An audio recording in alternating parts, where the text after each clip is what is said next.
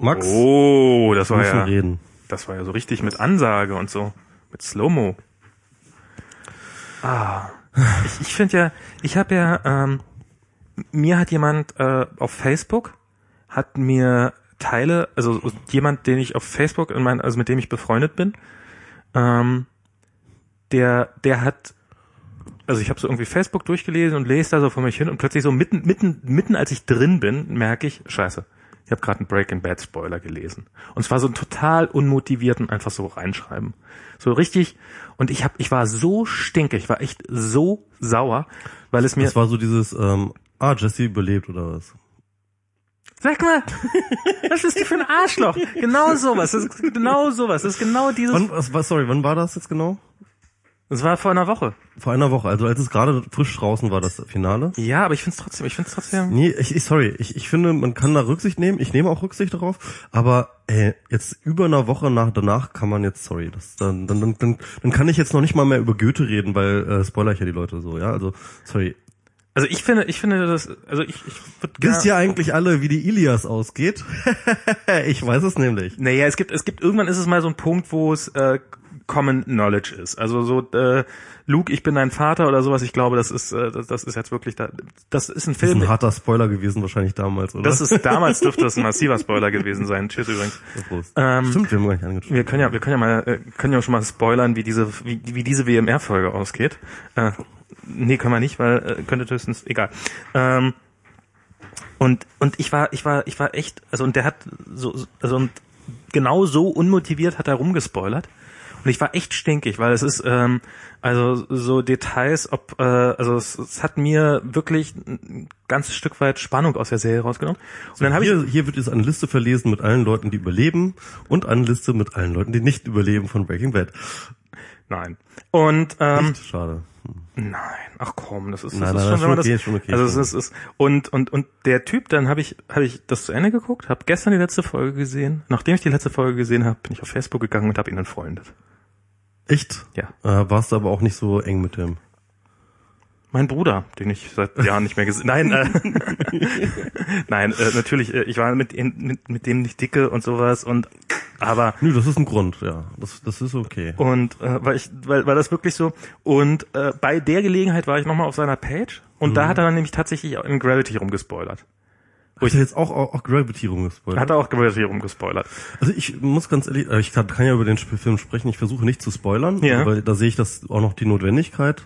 Ähm, so Kinostarts, äh, das dauert, das, das verzögert sich dann immer, aber so Serienkram irgendwie wäre es halt. Naja, die Serie ist noch nicht mal auf Deutsch gelaufen. Ja, komm, aber sorry, da müssen die Leute, die sich dann wirklich ähm, das geben, das nur auf Deutsch zu gucken, dann die müssen damit leben. Das, Also ich war gestern wir sind wir sind momentan eine wir sind eine global vernetzte Welt und da passen diese passieren diese Ungleichzeitigkeiten. Wenn man diese Ungleichzeitigkeiten ausradieren will, dann muss man sich euch dran halten. Naja, man kann aber, äh, also ich meine, da, aber da, also man kann, man kann an Anfang von so einem Artikel schreiben, so das und das ist, das ist, ist eine gefährliche Sache, die, äh, oder dass man irgendwie Spoilerwarnung gibt oder sowas, das finde ich, also ich finde ähm, ich finde, man könnte noch eine gewisse Vorlaufzeit einfach geben, sozusagen, wo man einfach, wo man mit einem gewissen, mit einer gewissen Rücksichtnahme auf die, auf die äh, Spätbreaker, äh, auf die, äh, auf die ähm, Menschen mit äh, mit Spät mit Spätguck-Hintergrund oder mit Deutsch mit mit mit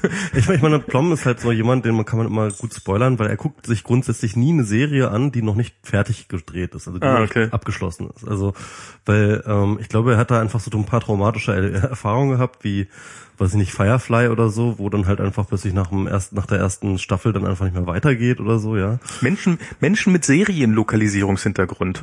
Oder so, ja, oder mit ähm, Deutsch-Guck-Hintergrund. Genau. So. Das ist äh, hier Thorsten, äh, ein Freund von mir, der hat nämlich auch, der ist mitten in einer, in einer letzten Staffel drinne, weil er die mit seiner Frau zusammen auf Deutsch geguckt hat und er hat sie auch bekniet, die doch, dass sie doch auf Englisch jetzt noch die letzten Folgen gucken und sie hat aber kein, ich weiß nicht, äh, vielleicht ist ihr Englisch nicht so doll, sie hat oder sie meint, hat wohl vielleicht auch keine Lust einfach die die mittendrin jetzt die Synchronisationsstimmen zu wechseln. Ist auch blöd, glaube ich, wenn man sich da erstmal dran gewöhnt hat, dann. Ja, und und ähm, darum kann er und er meint, das ist ist ist Twitter ist ein Minenfeld. Also das ist Auf jeden äh, Fall.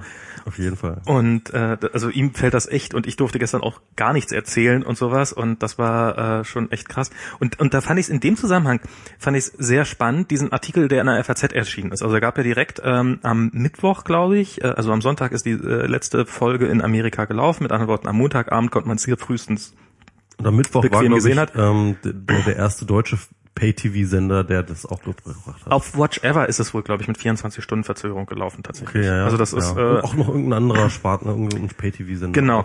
Und ähm, und ich habe ja mal, ich habe bei Spreeblick vor Jahren hatte ich ja mal die Idee über Serien, äh, also wie eine Fernsehkritik zu machen äh, auf Spreeblick, nur halt über Serien, die im deutschen Fernsehen noch gar nicht gelaufen sind, also die man sozusagen per BitTorrent sich zwangsläufig ha runtergeladen haben muss und habe habe hab ich mit Malte damals überlegt, ob das legal machbar ist, ob man sich damit in irgendwelche Das ist dann ein paar Jahre später, also mittlerweile lese ich einen Blog, was ich weiß jetzt gerade nicht, wie es heißt ja, leider. das ist, glaube ich, Genau. Spiegel Online macht das, FAZ macht das, alle machen das mittlerweile. Es ist ja wirklich mittlerweile absolut gang und gäbe über Serien, die du hier nicht mal gucken kannst legal. Ja, ja. Äh, Filmkritik und ja, guckt euch das doch einfach an. Also da sieht man mal so dieses äh, diese Kostenmentalität übrigens. Ach übrigens, diese Serie solltet ihr euch runterladen. Also, ist- ja, das ist ganz lustig eigentlich. Ne? und jetzt, das finde ich, ist noch der nächste Schritt, dass die FAZ in ihrem in ihrem in, ich glaube, ich habe ich hab in der FAZ das erste Mal über Homeland gelesen, glaube ich, damals auch, ja.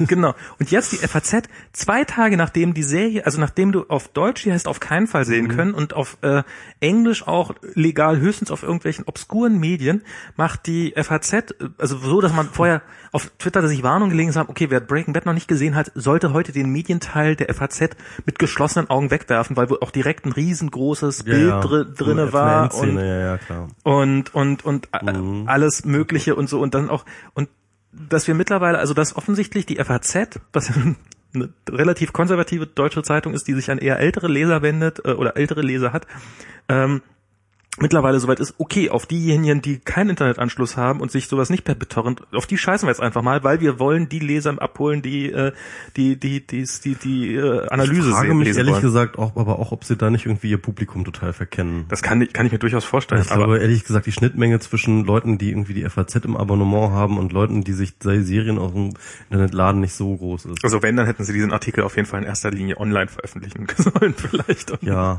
Also ich glaube, dass sie selber, also ich glaube, Journalisten sind halt alle mittlerweile, das muss man einfach Ja. so sagen, ich glaube, Journalisten gehören definitiv mittlerweile zur Netzgemeinde TM, ja. Ja. Ähm, die sind ja alle irgendwie auch auf Twitter und die sind ja auch alle irgendwie äh, affin und ähm, sind ja auch alles News-Junkies. Ich meine, du bist kein Journalist, wenn du nicht irgendwie so ein spezielles Verhältnis zu News hast. Und wenn du ein spezielles Verhältnis zu News hast, dann kommst du am Internet richtig vorbei. So. Das heißt also, Und als ich- Medienjournalist, ich glaub- als Fernsehkritiker, da ist, steht wahrscheinlich da. ich glaube, da gibt's mittlerweile Guckst echt ein ziemlich großer, großer Gap zwischen den Journalisten und ihren, Ja. und ihrem Publikum teilweise so. Also gerade im Printbereich. Naja, aber mit welcher Selbstverständlichkeit das offensichtlich mittlerweile. aber wo wir nochmal einmal über Gravity Ja. geredet haben, habe ich gesehen, habe ich für gut befunden. Es ist ein, also wirklich ein, ein unglaublich sehenswertes optisches Spektakel. Also man soll ihn unbedingt wohl im Kino sehen und am besten so IMAX 3D oder sowas. Ja, ich habe ihn jetzt 2D gesehen. Ja. Also auf einer relativ recht okay großen Leinwand irgendwie. Und das war schon echt, das war einfach, das hat mich einfach umgehauen. Ich habe danach getwittert, ich weiß nicht, ob das ein bisschen zu aus dem Impuls heraus war, aber ich habe gesagt, das ist der bildgewaltigste Actionfilm, den ich je Stimmt, gesehen hab habe. Also ich habe Freunde von mir, die sind auch total durch, also ich habe ihn jetzt noch nicht gesehen und die wollen uns, wollen, aber haben uns, also als wir aus, aus dem Urlaub zurückgekommen sind, haben wir uns abends direkt mit denen getroffen, und dann so, oh Gott, Gravity und so und ähm, wenn ihr den anguckt, dann kommen wir noch mal mit, so quasi. Also sie wollen den unbedingt noch mal mit uns Ich zusammen überlege sehen. nämlich auch, ob ich da noch mal in, ins IMAX gehe. Ralf Stockmann hatte das auch überlegt, ob wir da Ja. irgendwie zusammen, Ja. zusammen noch mal das, die IMAX-Version Bescheid. noch mal angucken. Auf jeden Bei Fall. 3D wollte ich mir, also ich glaube, dass bei 3D bei dem Ding echt schocken kann, so. Und also, äh, spoilern kann man da übrigens relativ eigentlich fast gar nicht, weil da, ja, der also es in drei Sätzen, hat es in einem Satz geschafft. es, es gibt jetzt, ähm, es gibt jetzt nicht so viel ähm, Handlung da. Ja, ja, wirklich okay. sagen, ne? Also das ist aber äh, und, und ich, der, also er hat mir so ein bisschen was, die haben mir uns dann so ein bisschen was erzählt, was passiert. Dann habe ich so gesagt, das klingt total klaustrophobisch. Mhm. Dann so, ja, ja, ist es auch, aber halt in so einem total Weltall, offenes Weltall, Ja, hast du so eine totale, äh, Also ich, ich glaube, ich glaube ganz ehrlich, ähm, also jetzt äh, abgesehen von den Action-Szenen, ne, alleine nur diese ähm, Szenen so äh, vor dem Hintergrund äh, des, des, des Erdballes, so ja. Also das auf der großen Leinwand so inszeniert, wie wie das da passiert ist. Allein das ist schon so ein ein Eye Candy, das ist so, das das das bezoomt dich so weg, das ist so krass einfach. ähm, das muss ziemlich nah dran an dem sein, was so Astronauten äh, erleben.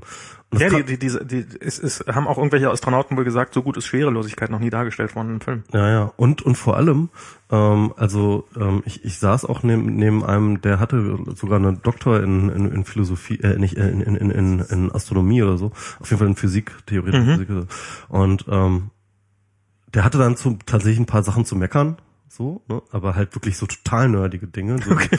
wie man so jetzt so, so also, wenn ein Ding in Vakuum von einem äh, sch äh, schnellen Objekt getroffen wird, dann kann, dann fliegt es nicht einfach so auf die Erdoberfläche, sondern dann wird es erstmal in tausend Sinks zersplittern und wusste halt ganz genau, wie irgendwie jede, jeder Teilchenprozess im Vakuum äh, in der Schwerelosigkeit okay. irgendwie alles sich verhält und konnte dann irgendwie so detailreich irgendwie sagen, dass halt, ja, aber der, der Orbit nicht nah genug war, dass halt, dass diese, dieser Impulsgeschwindigkeit dazu ah. und so weiter. Also, also es war halt dann irgendwie, ähm, also wenn man halt einen richtig krassen Wissenschaftsnerd dabei hat, dann kann man da glaube ich äh, Sachen finden. Also Explosion hat man nicht gehört mit anderen Worten. Ja, ja, also das war äh, das das war das lustig. Das, das, das wurde am Anfang ähm, fängt das damit an, dass da so eine, so eine Bildtafel ist, um, um die erstmal genau das klar macht. So übrigens äh, Explosion wird man nicht hören, so weil ich glaube, dass, dass die Sehgewohnheiten der Leute so krass ähm, tangiert hätte äh, oder hat, ja, dass dass sie dass sich entschieden haben vorher nochmal anzukündigen so, ja, also es wird Action-Szenen geben, aber die werden nicht laut sein.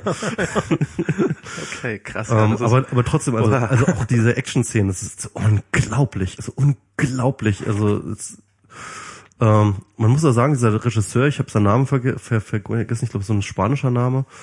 Ähm, also von ihm kennt man vor allem das, äh, den Film Children of Man. Kennst du den? Nee, kenn ich nicht. Kennst du nicht? Also das spielt irgendwie in, in einem zukünftigen dystopischen London, irgendwie keine Ahnung 2030 und so. Und die ähm, Framing Story ist halt, dass ähm, keine Kinder mehr geboren werden seit 20 Jahren. Mhm. Ja? Und die ganze Gesellschaft in so einer Art totalen Untergangsdepression ist, die ganze Menschheit, weil es halt keinen Nachwuchs mehr gibt. Ja? Yeah. Also aus irgendeinem Grund und keiner weiß auch warum, ähm, werden keine Babys mehr geboren, also null. Okay. Ne? Und dann gibt es halt irgendwie, dann ist halt so so so so und, und, und eigentlich fängt es damit an, dass sie im Fernsehen sehen, dass der jüngste Mensch der Erde und der ist irgendwie keine Ahnung 18 oder sowas, ja, dass der gestorben ist. Oh. So und und alle waren halt einfach nur noch also so was so, also je jünger jemand ist, desto mehr Hoffnung ja, äh, hat ne? man noch also, und die Jugend ist eine Hoffnung und, und, und die, die, die Story geht dann halt darum, dass halt irgendwie dann doch ein Kind geboren wird, nach 18 Jahren oder so, das erste Kind. Ne? Und ähm, naja, die versuchen halt dieses, diese, diese Mutter mit dem Kind irgendwie in Sicherheit zu bringen, dass sie halt nicht irgendwie instrumentalisiert wird von den Politikern oder was weiß ich. Und ähm, jedenfalls das Krasse an dem Film ist halt auch, ähm, diese unglaublich langen Szenen, Einstellungen. Also machen, der macht, dieser Regisseur steht auf total super lange Einstellungen. Ja. Da gibt es eine Einstellung, die geht über 20 Minuten lang und ist eine unfassbar komplexe Kriegsszene. Jetzt bei Children of Man oder bei, bei Children of Man, ah, okay. genau. Also ähm, also das ist so, die fängt halt irgendwie an, dass sie irgendwie festgenommen werden und ähm, und äh, dann kurz davor sind, erschossen zu werden, dann kommt irgendwie eine andere Einheit und erschießt dann die Leute, die sie erschießen wollten. Er kann dann fliehen und ähm, dann versucht er dann halt irgendwie aus dem Hochhaus ähm, diese Mutter mit dem Kind zu befreien, muss sich dann halt da irgendwie so durchschlängeln und kämpfen, während halt draußen plötzlich Panzer anrücken und das Hochhaus von außen beschießen und also so, so völlig absurd krass alles so, ne? Und, okay. und das alles in einer einzigen Szene ohne einen Schnitt, ohne einen zumindest sichtbaren Schnitt. Das ist so, das ist so mindblowing. Und da gibt's ein paar andere Szenen, die auch so, so ewig lang sind. Und ähm, man fragt sich wirklich wieder, wie die das hingekriegt haben. Das ist schon echt krass.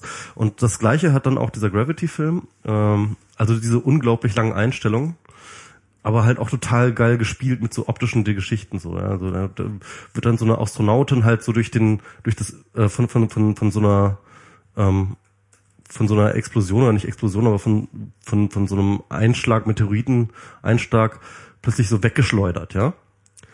Und ähm, in dieser Schleuderbewegung dreht sie sich dann halt die ganze Zeit, ja. Und die Kamera folgt ihr die ganze Zeit so, wie sie ins Weltall so rausgeht, ja. so folgt ihr die ganze Zeit ähm, ähm, äh, in dieser Schleuderbewegung. Und diese Schleuderbewegung wird halt immer langsamer, ne? Und dann geht dann halt die Kamera auch immer näher ran an sie in dieser Schleuderbewegung, bis sie dann halt sozusagen in dieser Schleuderbewegung auf ihrem Gesicht fokussiert, halt sich mit ihr rumschleudert, ja. Ah, okay. Und in dieser Bewegung, ne, also wo man halt im Hintergrund immer so sieht, wie dann plötzlich die Erde vorbeifliegt, so, und diese Kamera aber immer weiter und immer ganz langsam so auf ihr Gesicht zugeht, ja. Und ähm, irgendwann sieht man halt die Erde nur noch ähm, auf äh, auf der, als eine Reflexion auf ihrem äh, auf ihrem Helm, auf ihrer Helmscheibe, ja, sieht man so die Erde dann noch so so und dann geht das noch weiter rein, also bis in den Helm rein, ja, so dass man nur noch ähm, sich die Erdscheibe wiederum sieht äh, auf ihre Pupille. Ah, okay. Dann dreht sich die Kamera in ihrem Helm sozusagen und nimmt die. Perspektive plötzlich von ihr ein und man sieht plötzlich ähm, ihre Perspektive, wie dann halt Krass. So, es ist so, boah, einfach so, boah, boah, Okay. boah, boah okay. krass. Ich, ich, ich werde das, äh, ich werde mir das unbedingt Also angucken. es macht echt Spaß. Das macht echt Spaß, diesen Film zu gucken. Ich hoffe, das war jetzt kein Spoiler. Hm, Ich glaube nicht, das wird einfach eine gute Szene beschrieben. Was habe ich denn noch alles? Naja, Äh, wir können übrigens auch über das neue iPhone spoilern, über das iPhone 5S. genau, Spoiler doch mal. Du hast es jetzt gerade neu, ne? Ich habe das jetzt neu, genau. Seit gestern habe ich's. Ähm, ja, sieht aus wie das alte. Bis auf diesen Ring, der jetzt, ähm, ich, ich bin ja ein großer Freund vom weißen iPhone. Ähm, ich habe ja mein Hast altes, du nicht das Goldene geholt? ich habe mir nicht das goldene geholt. Äh, ich habe, ich finde das neue schwarze auch schön, also dieses Space Gray. Ja. Das ist ja nicht mehr schwarz, das ist ja schon eine deutlich andere Farbe als das hier. Also äh, schon, Ich finde das Schwarze war geiler, ehrlich gesagt. das ist ja hier so ein Monolith-Ding. Genau. Und 2001 Monolith. Genau, und ich mag das Weiße. Wobei hier unten diesen silbernen Ring, der jetzt hier um den, um den, ähm, um den Home-Button drum ist, äh, der sieht schon ein bisschen cheesy aus auf dem Weißen. Benutzt du die, ähm, erste wichtige Frage, glaube ich, benutzt du die Fingerprint-Geschichte? Selbstverständlich. Ja. Das ist, ähm, das ist, guck mal, das ist, ich zeig's dir. Kurz drücken, Ja. zack. Ja. Nee, würde ich auch machen, ganz klar. Das ist, also es ist wirklich, ich habe, also es ist, es ist, äh, und das muss man, also ich meine, dass das Ding jetzt äh, nicht hypersicher ist und nicht das mega sicherste, was er, also ich glaube, es ist sicherer als der vierstellige PIN-Code, den jeder kennt, der mit mir schon mal in einer Straßenbahn gefahren ist ähm, und mir dabei über die Schulter geguckt hat. Also es ist ja so ein PIN-Code ist ja nun auch nicht super sicher. ich bin nicht schnell genug, sowas zu sehen, also ich kann sowas nicht ähm, äh, antizipieren auf. Also ich habe gehört, dass wohl jeder der Kind Also, wenn, man, wenn man das, wenn man das übt, dann kann man das, glaube ich, irgendwann. Ich glaube, ich, also ich, ähm, ich glaube, wenn man darauf achtet, dann geht das relativ flott. Ich hab's, ich, also ich selber ausprobieren? Hm? Warum? Nee, ist egal. Und und aber das ist ja bei dem, das ist halt wirklich, man drückt diesen Knopf, lässt ihn kurz los, lässt den Daumen drauf fliegen und das Telefon ist entlockt. Das ist leichter als ein, ein klassisches iPhone, was keinen Code hatte, wo man diese hä, und dann diese Geste machen musste. Ja. Das ist, ist mehr Arbeit, einfach also diese Finger drauf liegen lassen und äh, und dann ist es geunlockt, ist wirklich ähm, äh, ist echt Ja. gigantisch. Also es ist wirklich ähm, beeindruckend. So wie sicher, ja okay, braucht man nicht drüber. Also ich muss ganz ehrlich sagen, ähm, als diese Ankündigung war und dann irgendwie sofort alle Leute gesagt haben so, boah, ähm, äh, hier kann man doch sofort hacken und so, Ja. da habe ich mir gedacht so, ach Leute, jetzt wartet doch mal ab irgendwie. Die haben nur gesagt irgendwie, dass sie nicht irgendwie den direkt den Finger scannen, sondern halt irgendwie, irgendwie Ich glaube, das haben, haben sie es gesagt. Das die hab's- wirklich in der- ich in der Keynote- Präsentation- in der ich habe es in der Keynote nämlich nicht gehört. Müssen wir vielleicht nochmal drauf achten. Ich habe ich hab das erst Ich habe das auch nicht davon gehört. Ich habe es in der, ich habe ja, ich habe den Live äh, mit Blog so, geschenkt ich habe danach da, danach davon gelesen, dass das irgendwo. Ich habe das, ich habe das, ja, okay. also Hm. das, ich habe das in diesem Live-Blog Okay. gelesen. Egal. Auf jeden Fall, ähm, also da haben sie ja gesagt, die unteren Hautschichten würden halt äh, davon gescannt und eben nicht irgendwie der normale Fingerabdruck. Ja. Und dann hatte ich, hatte man ja auch gehört, dass die da irgendwie für ganz viel Geld irgendwie eine ziemlich coole Firma aufgekauft hatten für Fingerabdruckgeschichten und so. Und ich dachte mir so, hey, jetzt nimmt man den Mund nicht so voll. Ähm, das, das wird jetzt nicht so einfach zu äh, hacken sein wie ein normaler Billigscanner, ne? ähm, habe ich mir so gedacht und fand ich da dann doch ganz erstaunt, als dann Starbucks dann halt irgendwie, äh, weiß nicht, zwei Tage später dann ankam, äh, gehackt. Naja, es war es war ja auch nicht ganz so einfach wie der Billigscanner. Sie mussten ja die Auflösung ein bisschen erhöhen. Ja, das war die Frage. Also sie haben es auf jeden Fall, die haben die Auflösung erhöht ähm, und Ach so, ich dachte, ähm, damit hat es dann funktioniert auf Anhieb. Ähm, äh, ich glaube, sie haben es mit einer äh, einfacheren Auflösung noch nicht ausprobiert. Ach so, ich dachte, ich dachte, das hätten sie quasi, das, das wäre der erste Versuch gewesen, das quasi mit einer geringeren Auflösung zu machen und dann hat es nicht geklappt. Nee, nee, also der, der Starbucks, der macht das ja schon länger und der hat da wohl irgendwie schon im Vorfeld alles schon sich ausgedacht und geplant und so. Ja, okay. Und, ähm, das Einzige, was halt fehlte, war dieses iPhone, das, und da meinte er auch noch, dass das Allerschwerste an diesem Hack wäre gewesen, an ein iPhone ranzukommen. Ähm, also da habe ich mich dann schon gewundert und dachte mir so, okay, also ja, keine Ahnung, irgendwie, dass die halt dann mal eben so schwuppsiwupps das sofort irgendwie gehackt kriegen, das hätte ich jetzt nicht gedacht. Also ich hätte jetzt gedacht, äh, wir, wir haben, glaube ich, noch drüber geredet, so. Wir haben, glaube ich, gesagt, so, wenn sie es bis, bis zum Kongress schaffen, dann sind sie gut. Dann, nee, äh, also meine, meine Meinung war, wenn, wenn, wenn es über den Kongress, also wenn das iPhone bis zum Kongress hält, mhm. ist es gut. Ja. Also ich habe schon so, so gedacht, genau dass, so das, okay. dass mhm. das so, äh, dass es so zwei, drei Wochen dauert, dass es ganz so schnell geht, hatte ich auch nicht mitgerechnet. Mhm. Ähm, aber ähm, das ist. Äh, das hat mich ein bisschen enttäuscht von Apple, ehrlich gesagt. Also weil, ähm, also da hätte ich mehr erwartet.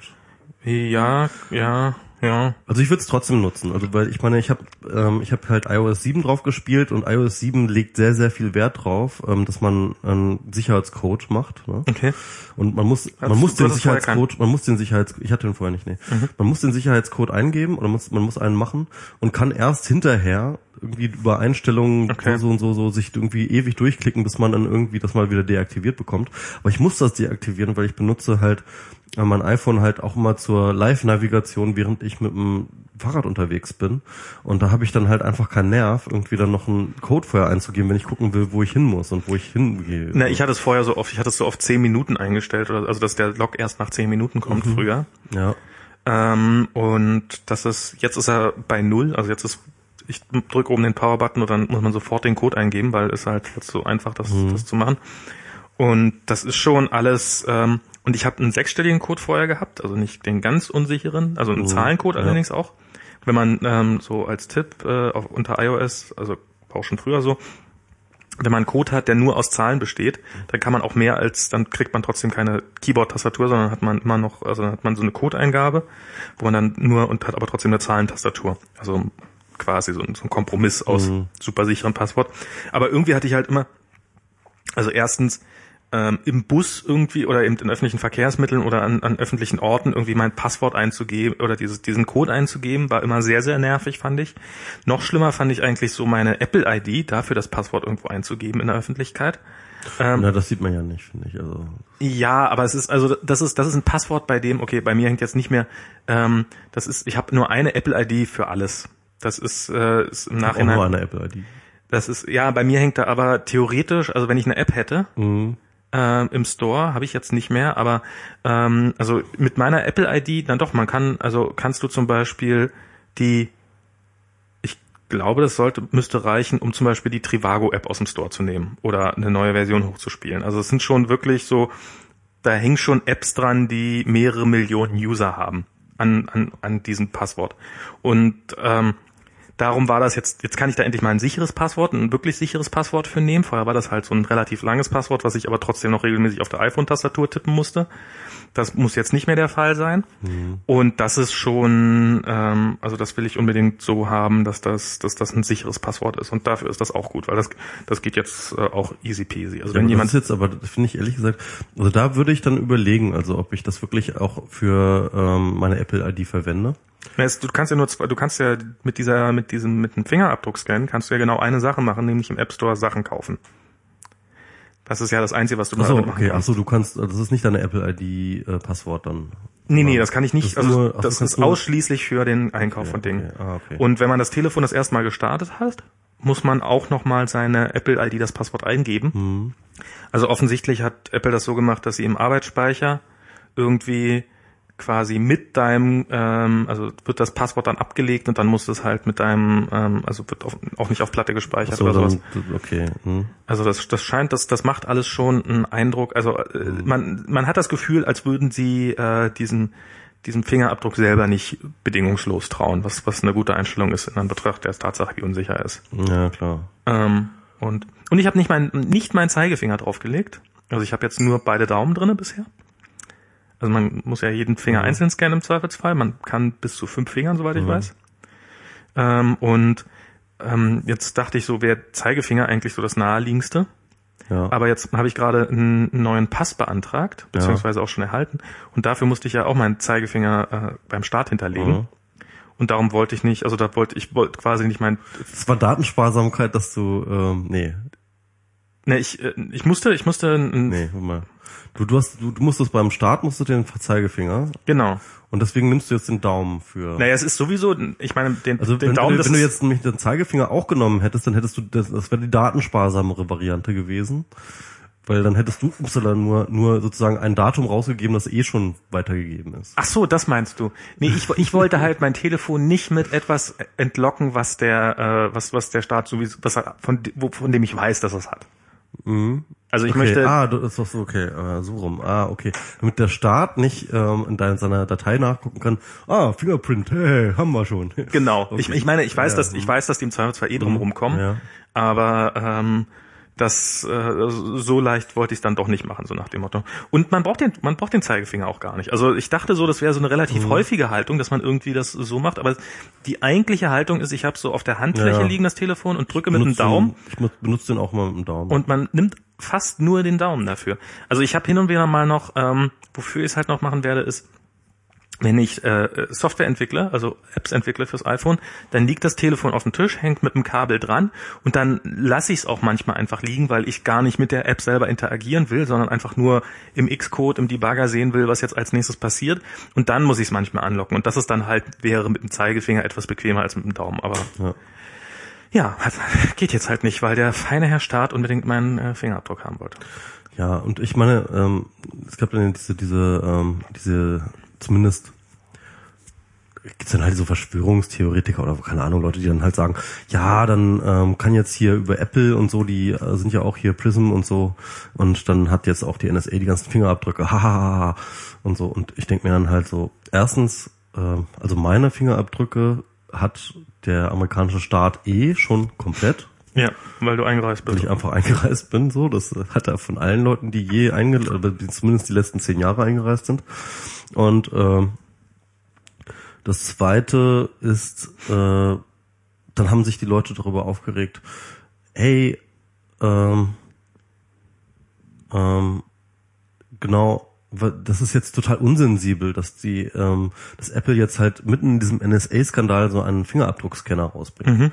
Das hat Sascha, glaube ich, auch gesagt. Genau, Sascha war einer davon, aber nicht nur er. Und das ist halt irgendwie auch wieder wieder Schwachsinn, weil man weiß natürlich, dass äh, die Dinger zwei Jahre vorher angefangen werden zu planen und, äh, und, und, und ungefähr, keine Ahnung, mindestens ein Jahr schon vorher fest festgelegt ist, wie das Ding aussieht und was es hat und so weiter und so fort.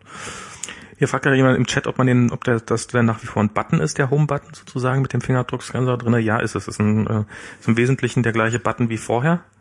Äh, gibt auch noch nach. Also dieses lange Wie, wie Button. sieht der aus? So? Ne, ist halt, ist halt einfach eine, Er hat einfach nur nicht mehr diese, ähm, er, vorher ist er ja so ein, so ein, so ein Rechteck noch eingezeichnet gewesen. genau, das, das, ja ist, nicht ja, mehr das ist ja sowieso jetzt hinfällig geworden mit iOS 7. Das hat ja sehr Und wenn ich da drauf drücke, dann sagt er einfach, äh, wiederhole, wiederhole.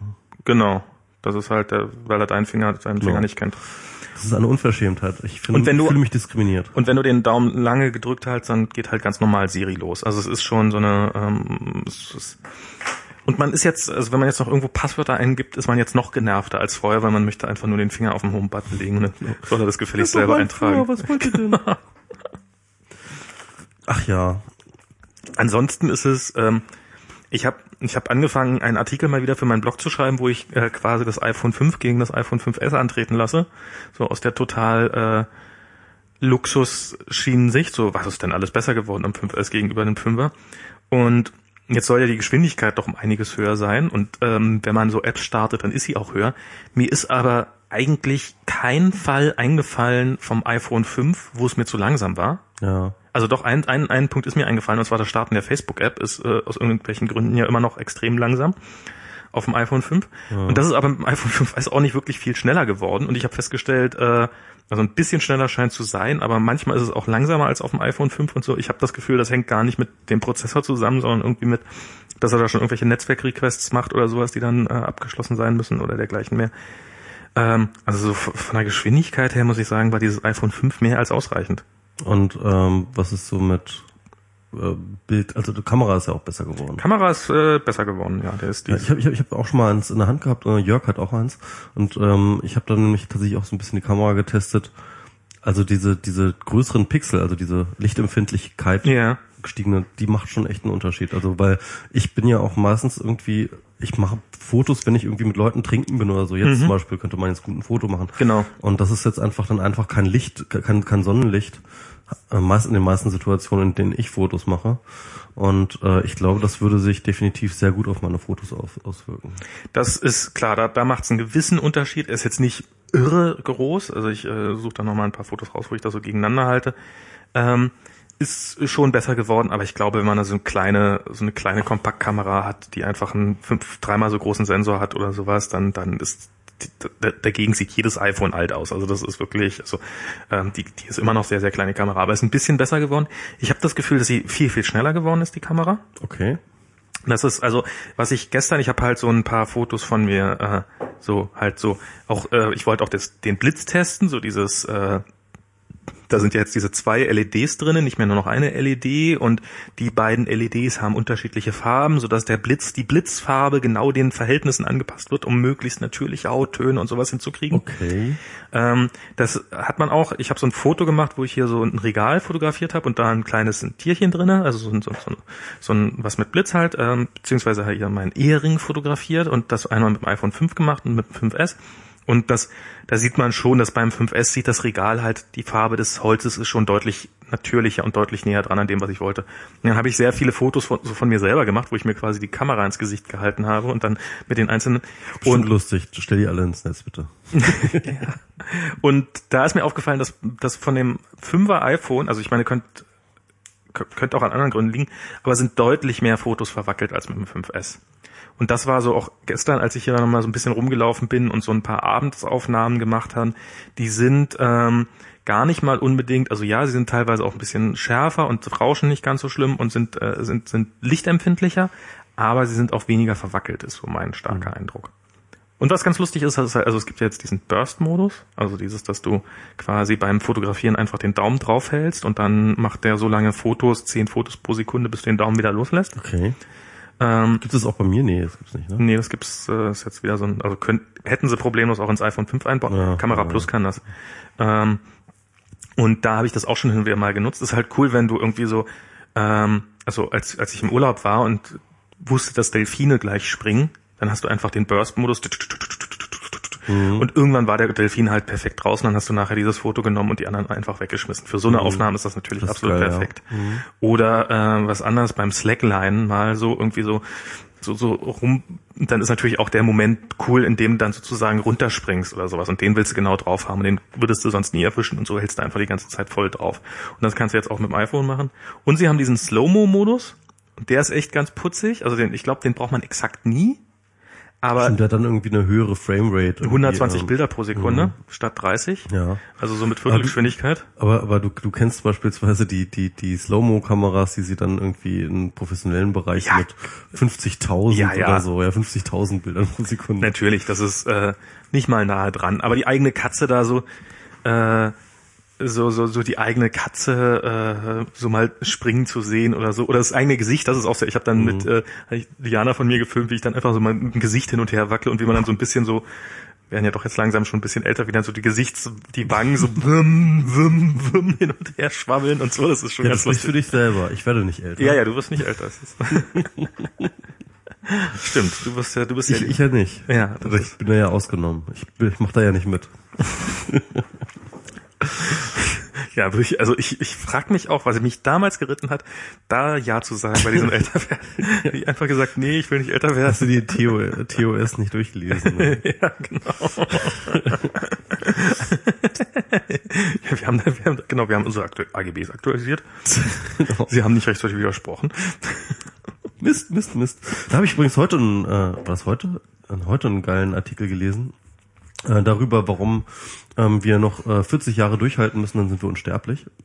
Ähm, der hatte tatsächlich ein paar ganz gute Punkte. Also er fängt eigentlich damit an, dass er sagt, okay, also wir haben hier äh, die, die es gibt mehrere Forschungsprojekte, die äh, ganz wesentliche Erkenntnisse gesammelt haben daran, wie ähm, Altern rein genetisch funktioniert ne? Ja. und, oder, oder, und hormonell und so weiter und so fort, welche Botenstoffe da irgendwie eine Rolle spielen und wie man die hemmt und so weiter und so fort und dass sie halt die Lifespan von bestimmten ähm, Mäusen halt äh, extrem ähm, verlängern konnten und keine Ahnung, ne? also dass dort in der Richtung was geht. Aber er meinte eigentlich, halt eigentlich so diese Ray Kurzweil-Geschichte so, ähm, es ist relativ offensichtlich, dass wir bald ähm, sowas wie Mind Upload können. Spätestens in 40 Jahren. Also die Rechenkapazität haben wir in 20, das ist ja das, was Kurzweil immer so Mhm. sagt, ja, irgendwie ähm, Gehirn simulieren können wir ähm, äh, in 20 Jahren. So. Okay. Und da, da, da ist die Technik soweit, also von, von der Leistung her. Und ähm, er sagt dann halt, ähm, ja, aber ähm, das muss jetzt noch nicht der Punkt sein, wo wir das wirklich können, weil das ja nicht nur die technische Leistungsfähigkeit da sein muss, sondern es muss auch das Verständnis da sein, muss die Software da sein, etc. Und ähm, also aber spätestens in, in, in 40 Jahren ist es soweit. Ja. Aber will man das? Also ich stelle, ich habe mir, ich habe mir so, so warum, ähm, also ich habe mir da irgendwann relativ lange quasi so oder seitdem ich ein Kind bin die Frage gestellt, warum sterben Menschen? Oder nicht nur Menschen, sondern also es hat ja offensichtlich und ähm, im Laufe dann der Zeit bin ich dann dazu gekommen, nein, das ist kein Unfall der Evolution sozusagen, das ist Nee, äh, nee, das auf jeden Fall nicht. sondern das hat einen, das hat einen Zweck. Das, äh, das ist einfach für für ähm, für die Arterhaltung ist es offensichtlich wichtig. Äh, Es geht um Adaptionsgeschwindigkeit. Also ähm, man muss ja sagen, dass halt äh, jede, jeder Prototyp einer, oder ich sage mal, jede Instanz eines, eines Organismus ist, ja, Mhm. jede konkrete Instanz ist auf eine gewisse Weise eine Hypothese. Mhm. Und ähm, weil es halt jeweils wieder ein total individuelles Ding ist, im, im, im Zweifelsfall ist es sogar eine Mutation, also eine wirklich steile These, ja. ja. Und, ähm, und, und, und die werden halt einfach rausgeschickt ins Leben so, ja. Und äh, die Evolution arbeitet so, dass sie halt immer wieder irgendwie neue Prototypen generiert, die sie immer rausschickt ins Leben. Und, ähm, und ähm, wenn diese, äh, wenn die Lifespan von so einer, von, von so einem Organismus zu lang ist, ähm, dann wird diese ähm, Spezies sich nicht so schnell ähm, verändern können. Genau. Das heißt also, je, je, ähm, je länger die Lifespan von dem Einzelwesen ist, desto schwieriger und, und, und desto weniger adaptionsfähig an beispielsweise sich wechselnden Umwelten und so weiter und so fort ist die Spezies. Genau. Also man kann eigentlich sagen, die äh, die unsterblichen Tierarten sind alle schon ausgestorben. Ja, also man muss ja auch sagen, also da gibt es halt auch ja ganz viele äh, Tierarten, die sehr, sehr lange Lifespans haben und die sind alle vom, die sind, stehen alle auf der roten Liste, so, ne? Also äh, diese, diese Galapagos-Schildkröten oder irgendwie Na die ja, naja, ja die die die sowieso, obwohl na, es gibt auch es gibt ja es gibt ja auch und eine den, den, den, wie heißt dieser, dieser, dieser Fisch, dieser, der auch so der Ur, Ur, Ur, Ur, Urahn von uns ist. Der Quastenflosser oder sowas. Ja, genau, Quastenflosser. Naja, welche Fischart ist nicht vom Aussterben bedroht? Das ist ja wirklich so fast jeder quasi. Naja. Na egal, aber ja. Oh, da, da kann ich gleich noch irgendwie was zu erzählen. Das ist, äh, oh je, je, da, äh, also und das, das ist, ähm, habe ich, ähm, und aber ich, ich bin irgendwie so, ähm, und, und ja, da bin ich erstmal sozusagen auf äh, diesen Gedankengang darauf gekommen, okay, das hat offensichtlich einen Zweck, dass wir, äh, dass, dass Tierarten sterben. Das ist biologisch gesehen, ist das am sinnvollsten. Für das Individuum mag das tragisch sein, aber für die Art ist es das Beste. Ist offensichtlich das überlebensfähigere Modell des, äh, das, aber das, mein das, Leben ist wichtiger als Deutschland. aber, aber und, und, und wenn ich jetzt so überlege, also ich meine, wenn man selber, also klar, wenn ich der Einzige wäre, der unsterblich wäre, dann wäre es vielleicht irgendwie noch ganz lustig. ja. Aber wenn die ganzen anderen blöden Säcke um mich rum auch alle unsterblich Ja, sind, ja. also dann hast du irgendwann so diesen falschen, also hier, ähm, dann hast du ja, also wir leben ja schon in einer Gesellschaft, die darunter leidet, dass die Leute, dass, dass, dass es viel mehr ältere Leute gibt als jüngere Leute und dass es darum keinen Fortschritt mehr gibt, weil die Alten alle so, ja, ach, ja, ist doch eigentlich alles ganz gut so und die, die Jungen, die noch Änderungswillig, mal, ja. ja. hatten wir auch schon mal, dass die, dass die, stell dir vor, jetzt hast du plötzlich nur noch einen Haufen, äh, die Jüngsten, die da sind, sind eben 500 und die diskutieren die ganze Zeit mit den 600-Jährigen darum, ob man jetzt, äh, Ob man dieses Internet jetzt endlich mal in sein Leben lassen soll. genau, also ich meine, dann hast du gar keinen Fortschritt mehr. Will man das? Ja, aber, aber andererseits, äh, die einzigen Leute, die ihr Mind uploaden werden, sind die Fortschritts bejahenden Leute. Ja, das ist ja auch eine Selektion. und ich finde, es gibt ja auch Leute, ähm, so ab, auch, auch, auch jenseits der 50, die durchaus sehr fresh sind und äh, irgendwie Innovation. Ja, aber das ist eine Minderheit. Das ist eine Minderheit, aber das ist die Minderheit, die sich uploaden wird und nur die. Nein. Doch. Das machen innerhalb kürzester Zeit alle. Nein, glaube ich nicht. Ich glaube, ich glaube, ähm, du musst halt sehen, ne? Also so, so ein Mind-Upload ist halt auch so datenschutztechnisch, ne? ist datenschutztechnisch nicht ganz. Ja, solange, Also da ich mein, glaube- solange das nur die NSA vorher scannen kann Ich- und ich- nicht meine Nachbarn, ist das doch alles in Ordnung. Ich, ich glaube, Thilo Weichert würde das nicht approven. Mr. Thilo Weichert, was halten Sie eigentlich vom Mind-Upload?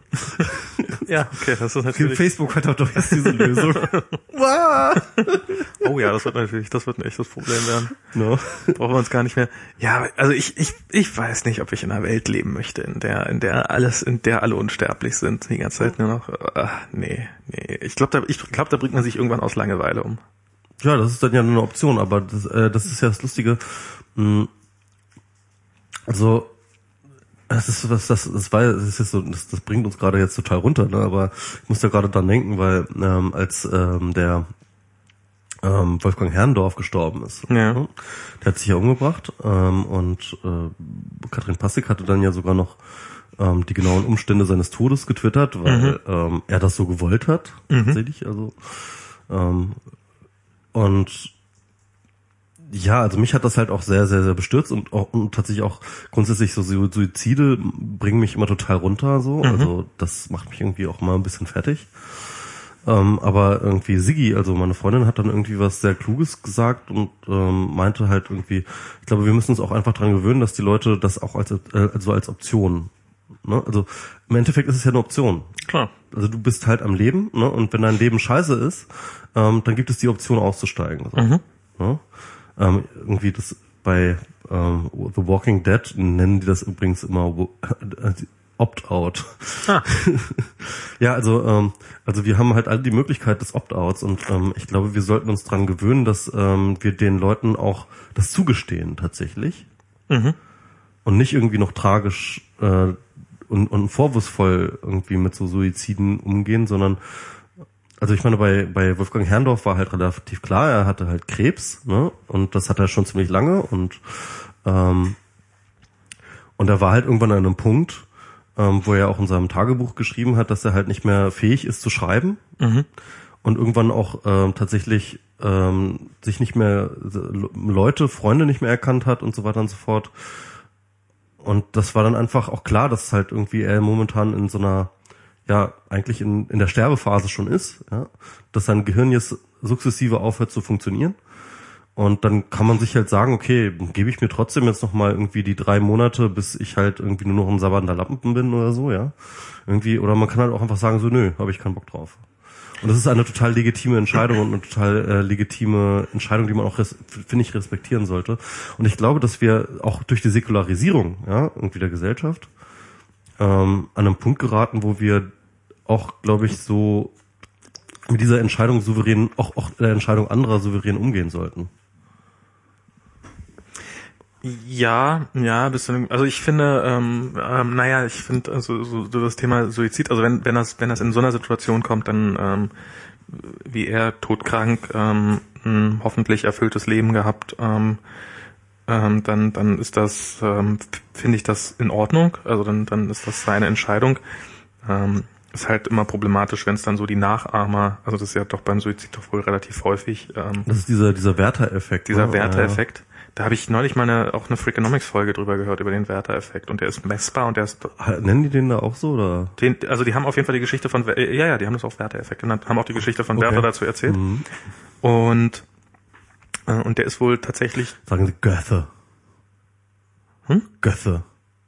ich weiß gar, ich weiß gar nicht, wie es stimmt. Es, sie haben, ich, ich weiß nicht mehr, wie, es, es klang merkwürdig, aber sie haben ihn, Wolfgang Göthe.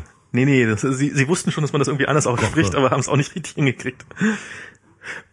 Und, ähm, und der ist wohl da, dieser Werter-Effekt, und er ist auch deutlich messbar und er ist Das gar ist nicht ja gar nicht Goethe, ne? Stimmt das? Doch, ja. Wer- Werther ist Goethe. Ja, Ja, ja. okay. Genau. Die haben, die, die, haben, die, die haben den ganze Zeit Schiller genannt. Das war so, wieso nennen die Goethe Schiller? Ich habe das nicht verstanden. Ähm, nee, aber es ist äh, Goethe geschillert? genau. Und äh, nee, nee, äh, Werther ist Goethe.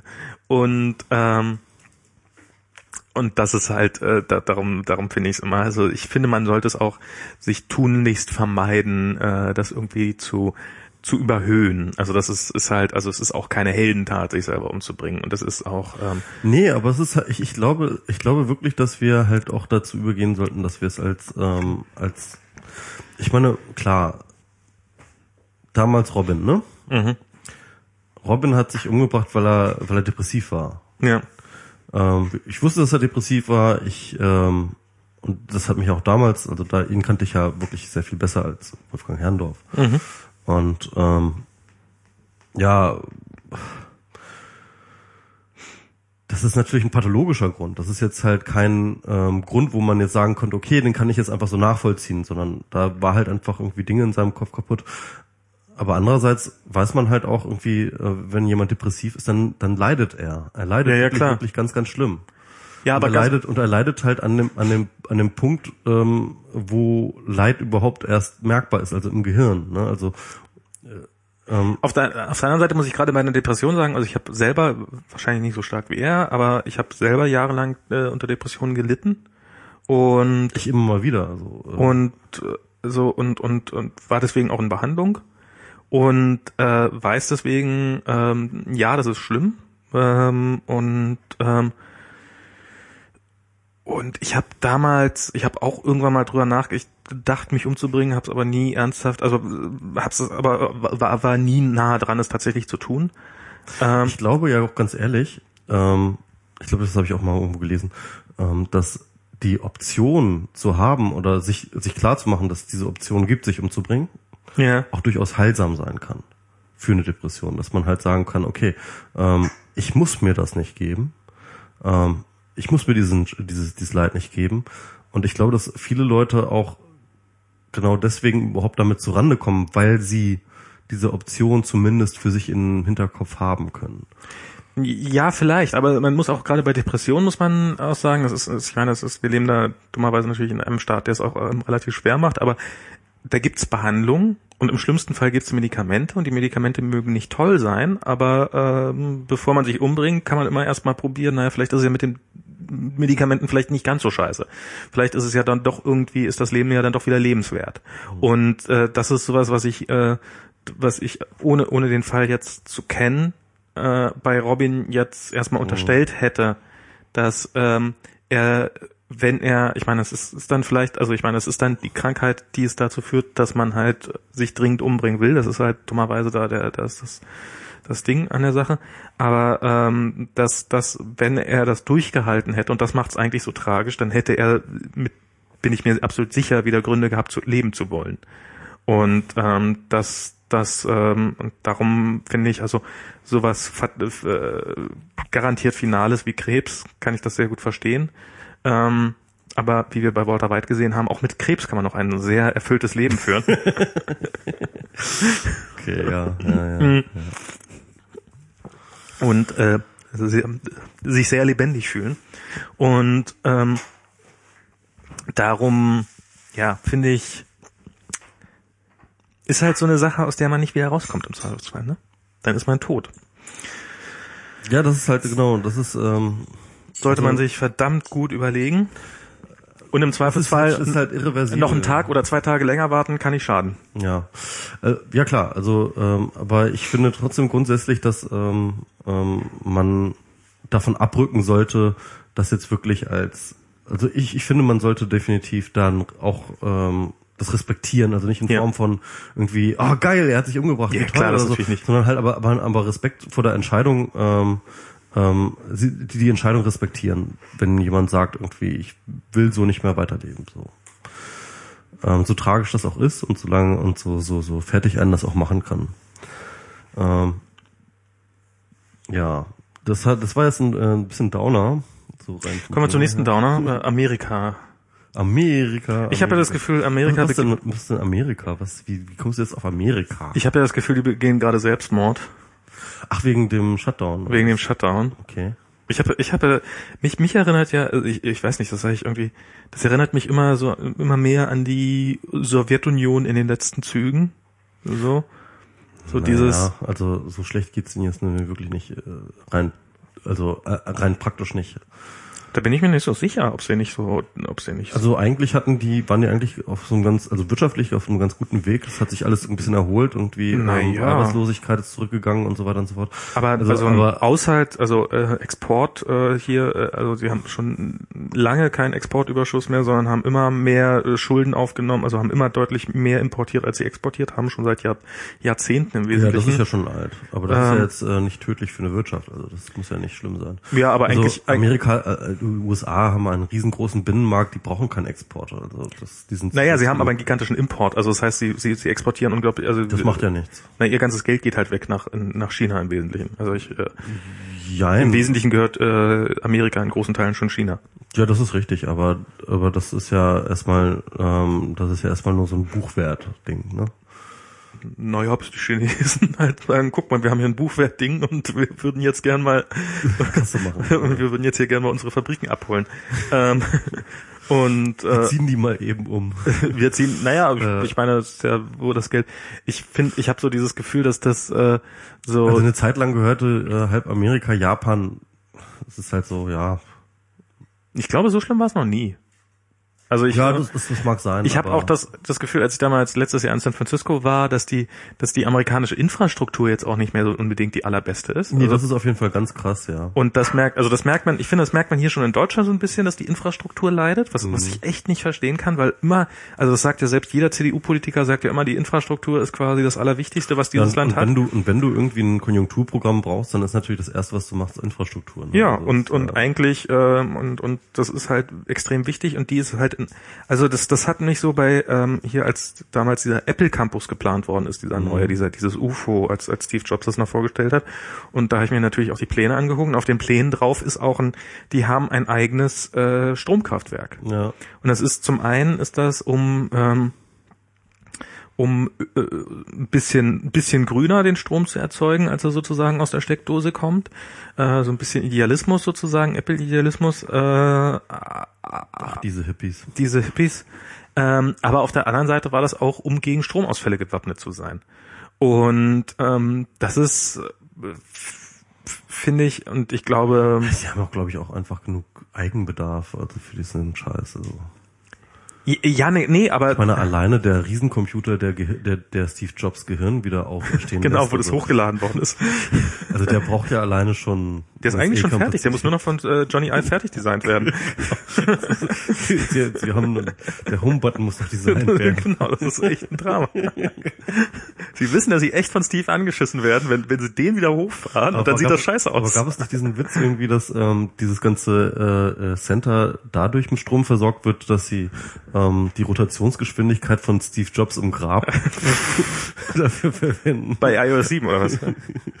Über alles Mögliche. Ach, über Naja, alles, ähm, alles, alles ist schlecht gemacht. Alles, nee, ja. aber, aber ich, ich, ich stehe ja total auf iOS 7, muss ich auch an dieser Stelle mal gestehen. auch. Ich finde das total sexy. Ich finde das wirklich hübsch. Ich finde es richtig schön geworden.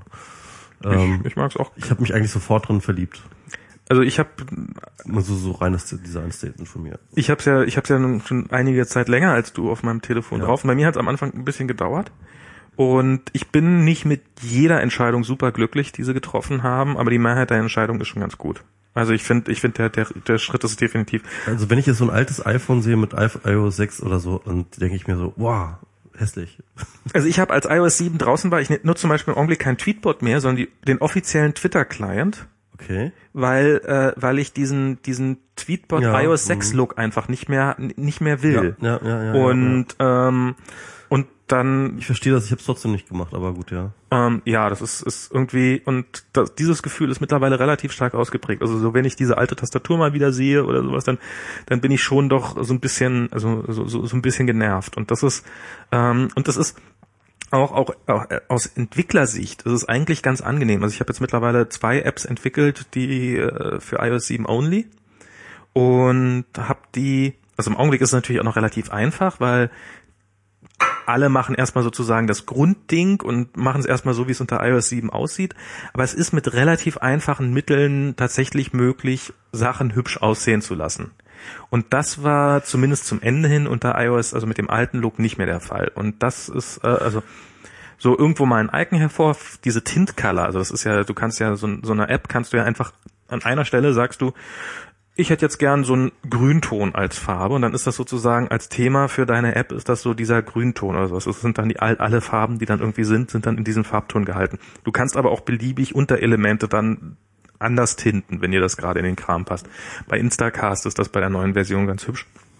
Da hast du dann, ähm, wenn du einen Podcast hörst, der Player, der passt sich immer sozusagen der Farbe des jeweiligen Podcasts so vom Coverbildchen her an so ein bisschen und so. Und das finde ich alles ähm, finde ich so, ähm, das bietet so, so, so, also es gibt so ein paar Kleinigkeiten, die die es dem Entwickler auf der einen Seite leicht machen, äh, mit relativ einfachen Mitteln schöne Effekte zu erreichen und auf der anderen Seite aber auch sehr frisch aussehen. Also ich mag das schon ziemlich gern, das Betriebssystem. Aber wie gesagt, bei weitem nicht jedes Detail.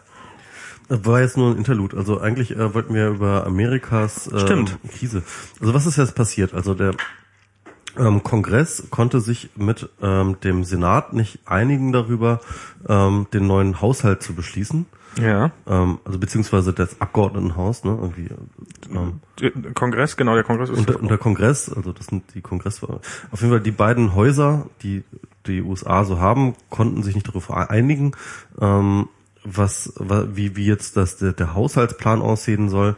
Und ähm, der Kongress ist halt immer noch irgendwie Demokraten geführt. Nee, genau umgekehrt. Echt? Im Kongress haben die Ah, nee, genau, genau. Doch. Im Kongress haben die Republikaner die Mehrheit, im Senat, der, im Senat die Demokraten. Stimmt, genau so rum was. Ja, Und äh, der Grund, warum sie sich nicht einigen könnte, war, weil der Kongress gesagt hat, äh, wir genehmigen den Haushalt so, wie ihr den haben wollt, unter der Bedingung, dass ihr Obamacare wieder abschafft. Genau, also beziehungsweise Obamacare ist Teil dieses Haushalts, Nee, glaube ich, oder? ist es nicht. Nee, echt nicht? Obama ist äh, Ob- Obamacare ist unabhängig davon finanziert. also Obamacare ist die äh, Gesundheitsreform. diese Gesundheitsreform, sondern es ist, das hat überhaupt nichts, das hat überhaupt nichts miteinander Ach, zu was, tun, echt? Okay. okay. sondern es ist äh, ich dachte, wirklich, das wäre ein Teil davon, deswegen. Okay. ist es nicht. Also es ist, Ja, das sind das auf jeden Fall ist auch ganz klar. Es sind halt so so ein so dieser Tea Party Kern, der da jetzt irgendwie ähm, das letzte Mal äh, reingewählt worden ist, äh, das ist ja auch, der, ähm, der dort der dort die Stimmung macht, oder? Ich Also Obamacare ist ja auch gar nicht, also das, naja, es ist halt, Obamacare ist ja, also diese, diese, diese Gesundheitsreform, die ist ja schon durch diesen Kongress, ich glaube tatsächlich durch diesen Kongress schon durch. Also die haben den ja schon, dieses Gesetz, was da jetzt, was da jetzt entstanden ist, äh, hier Ja. mit, mit der Healthcare-Reform, Ja. die ist ja durch den Kongress durchgegangen, die hat da die Mehrheit gehabt, die hat die Mehrheit im Senat gehabt. Sie haben vor Verfassungsgerücht, da haben die äh, Republikaner geklagt, so von Stimmt, wegen, das ja, ist doch nicht, ich gehört, ähm, ja. das ist doch unconstitutional, also verstößt doch gegen die Verfassung. Ja. Das, äh, das Verfassungsgericht hat gesagt, nee, das ist, äh, sind wir okay mit, das entspricht der Verfassung, dieses äh, Gesetz. Ähm, und ähm, also es ist es ist ein absolut demokratisch legitimiertes Gesetz in allen Instanzen durch und durch äh, auf Herz und Nieren geprüft und äh, jetzt äh, haben halt die Republikaner beschlossen, okay oder beziehungsweise der Haus äh, der der der Tea Party Teil bei den Republikanern äh, äh, Der Tea Party Teil könnte das doch alleine nicht blockieren, oder? Nein, die haben halt äh, offensichtlich dieses Problem, dass diese Tea Party Leute innerhalb der Partei sehr sehr stark sind. Also die haben sehr sehr hohen So Einfluss. die Meinungsführer da. Äh, na, nicht nur nicht nur das unbedingt. Also dieser, das ist halt, die wären halt, die haben die die also die die wenn, das, wenn, wenn ich das richtig verstanden habe, dann also die die die Kongressabgeordneten, die sind sozusagen wie im äh, wie hier in in Deutschland die Direktmandate. Das heißt, also du trittst in einem bestimmten Distrikt Ja, an ja. Mhm. Mhm. und da wirst für da bist für die bist du der Kongressabgeordnete. Mhm. Und es gibt nicht, also es gibt sehr sehr viele Regionen, die sind einfach fest in der Hand von einer bestimmten Person. Die Mhm. muss, solange die äh, diesen da in Texas irgendwie oder wo auch immer ihren ihrem kleinen District, äh, solange die immer genau das fordert, was die wollen, Mhm. Äh, ist der quasi, äh, muss der sich keine Sorgen drum machen, jemals abgewählt zu werden. Mhm. Und darum äh, denken die auch gar nicht parteistrategisch oder irgendwie so von wegen, ah, wir müssen noch das Wohl des Landes im Hinterkopf behalten, sondern die argumentieren ausschließlich auf, was wollen meine Wähler da vor Ort hören. Und von jemand anders lasse ich mir gar nichts sagen. Und daher kommt halt sehr stark dieses, dass die, dass die alles blockieren, was sie blockieren können. Und irgendwann haben halt äh, die Republikaner gesagt, naja, ohne die Tea Party machen wir halt nix, weil die halt so mächtig geworden sind und die müssen wir ernst nehmen als Stimme. Und daher, Aber, aber was ist jetzt, äh, ist das jetzt die Hoffnung, realistisch zu hoffen, dass die Tea Party sich jetzt gerade total zum Horst macht? Ich meine, das ist, weil ich, ich bin da sehr vorsichtig, weil äh, die Tea Party sich von Anfang an ihrer Existenz total zum Horst gemacht hat ähm, und äh, ist aber trotzdem nicht an ihrer Popularität äh, äh, gescheitert ist irgendwie. Ich, ich weiß nicht, wo das hinaus, also, es also, ist, dass die jetzt halt irgendwie die ganze Nation knebelhaft, also vielleicht findet das nie, also im Zweifel könnte ich mir sogar vorstellen, dass die Amis das sogar ganz geil finden, so knebelhaft ist ja auch irgendwie so ganz kinky und so. Und Na, ich bin mal, ich bin, ich, ich- es ist, ich followe jemanden auf, äh, auf Twitter, der so, also es ist ja so, der so, naja, so schlimm ist doch gar nicht. Die, Schu- also ich habe heute meine Kinder zur Schule gefahren und es ist doch noch alles, es ist doch noch alles offen. Ist doch, ist doch, ist doch alles gar kein Problem. Ist doch äh, bisher. die NASA hat ihre Webseite geschlossen. Oder wie war das? Naja, nee, das ist, äh, das sind, äh, ich meine, es ist schon ein bisschen schlimmer als, äh, also ich meine, es sind ein paar hunderttausend Leute, die äh, nicht bezahlt werden. Also ich habe so ein Interview gehört mit einer Richterin aus New York und die meinte, also ist, sie sieht das Justizsystem nicht mehr lange äh, am äh, dass das Justizsystem nicht mehr lange durchhalten kann. Also der, die letzten Jahre, die Haushalte, die sind ja auch schon äh, sehr stark unter Tea Party Einfluss entstanden und ähm, die waren ja auch keine Haushalte mehr, in denen irgendwie äh, gesagt worden ist, okay, wir gucken mal realistisch den Finanzbedarf an, sondern die sind auch immer unter der Prämisse, der darf um Himmels Willen nicht höher sein als der alte Haushalt. Das heißt, die haben seit zwei Jahren ähm, keine, sind die nicht mehr darauf eingegangen, wo man mehr Geld braucht, dass es ja sowas wie eine Inflation gibt und etc. pp. und dass die Leute vielleicht auch mal ein bisschen mehr Geld kriegen. Ähm, das heißt, äh, also die, die meinte, in New York war das halt, äh, dass die Justiz da ein ganz massives Problem hat ähm, mit, ähm, ja, also die haben ihre Leute. Die äh, New York ist eine Stadt, die überdurchschnittlich teuer ist im Vergleich zum amerikanischen Durchschnitt. Ihre Mitarbeiter werden unterdurchschnittlich gut bezahlt, also eher schlechter, haben seit zwei Jahren keine Gehaltserhöhung mehr gekriegt, haben seit zwei Jahren nicht mehr die Möglichkeit, irgendwelche Sonderanschaffungen zu machen, sind aber eigentlich relativ hochqualifizierte Arbeitsplätze. Ähm, und denen wird jetzt mal eben gesagt, okay, ihr geht jetzt nach Hause. Wir haben, wir haben kein Geld mehr. Wir, wir, wir haben kein Geld mehr. Ihr könnt jetzt, ihr könnt jetzt, also entweder sie können nach Hause gehen oder was ja die andere. Äh, ihr seid aber zu wichtig. Ihr dürft nicht nach Hause gehen. Ihr müsst jetzt weiterarbeiten, aber ihr kriegt halt einfach kein Gehalt mehr dafür. Das muss man sich mal vorstellen, wenn Walmart sowas machen würde. Wenn Walmart sagen würde, äh, ihr kriegt jetzt erstmal kein Gehalt mehr, aber ihr müsst jetzt weiterarbeiten. Ja. Es würde einen Aufstand geben. Der, der amerikanische Staat macht genau gerade das in diesem Augenblick. Und das natürlich, und das sind Leute, die nicht nur, also ich meine, das sind ja nicht irgendwelche Leute, die sagen, na okay, ich habe ja was gespart, haben sie halt nicht, weil sie schon relativ wenig verdienen.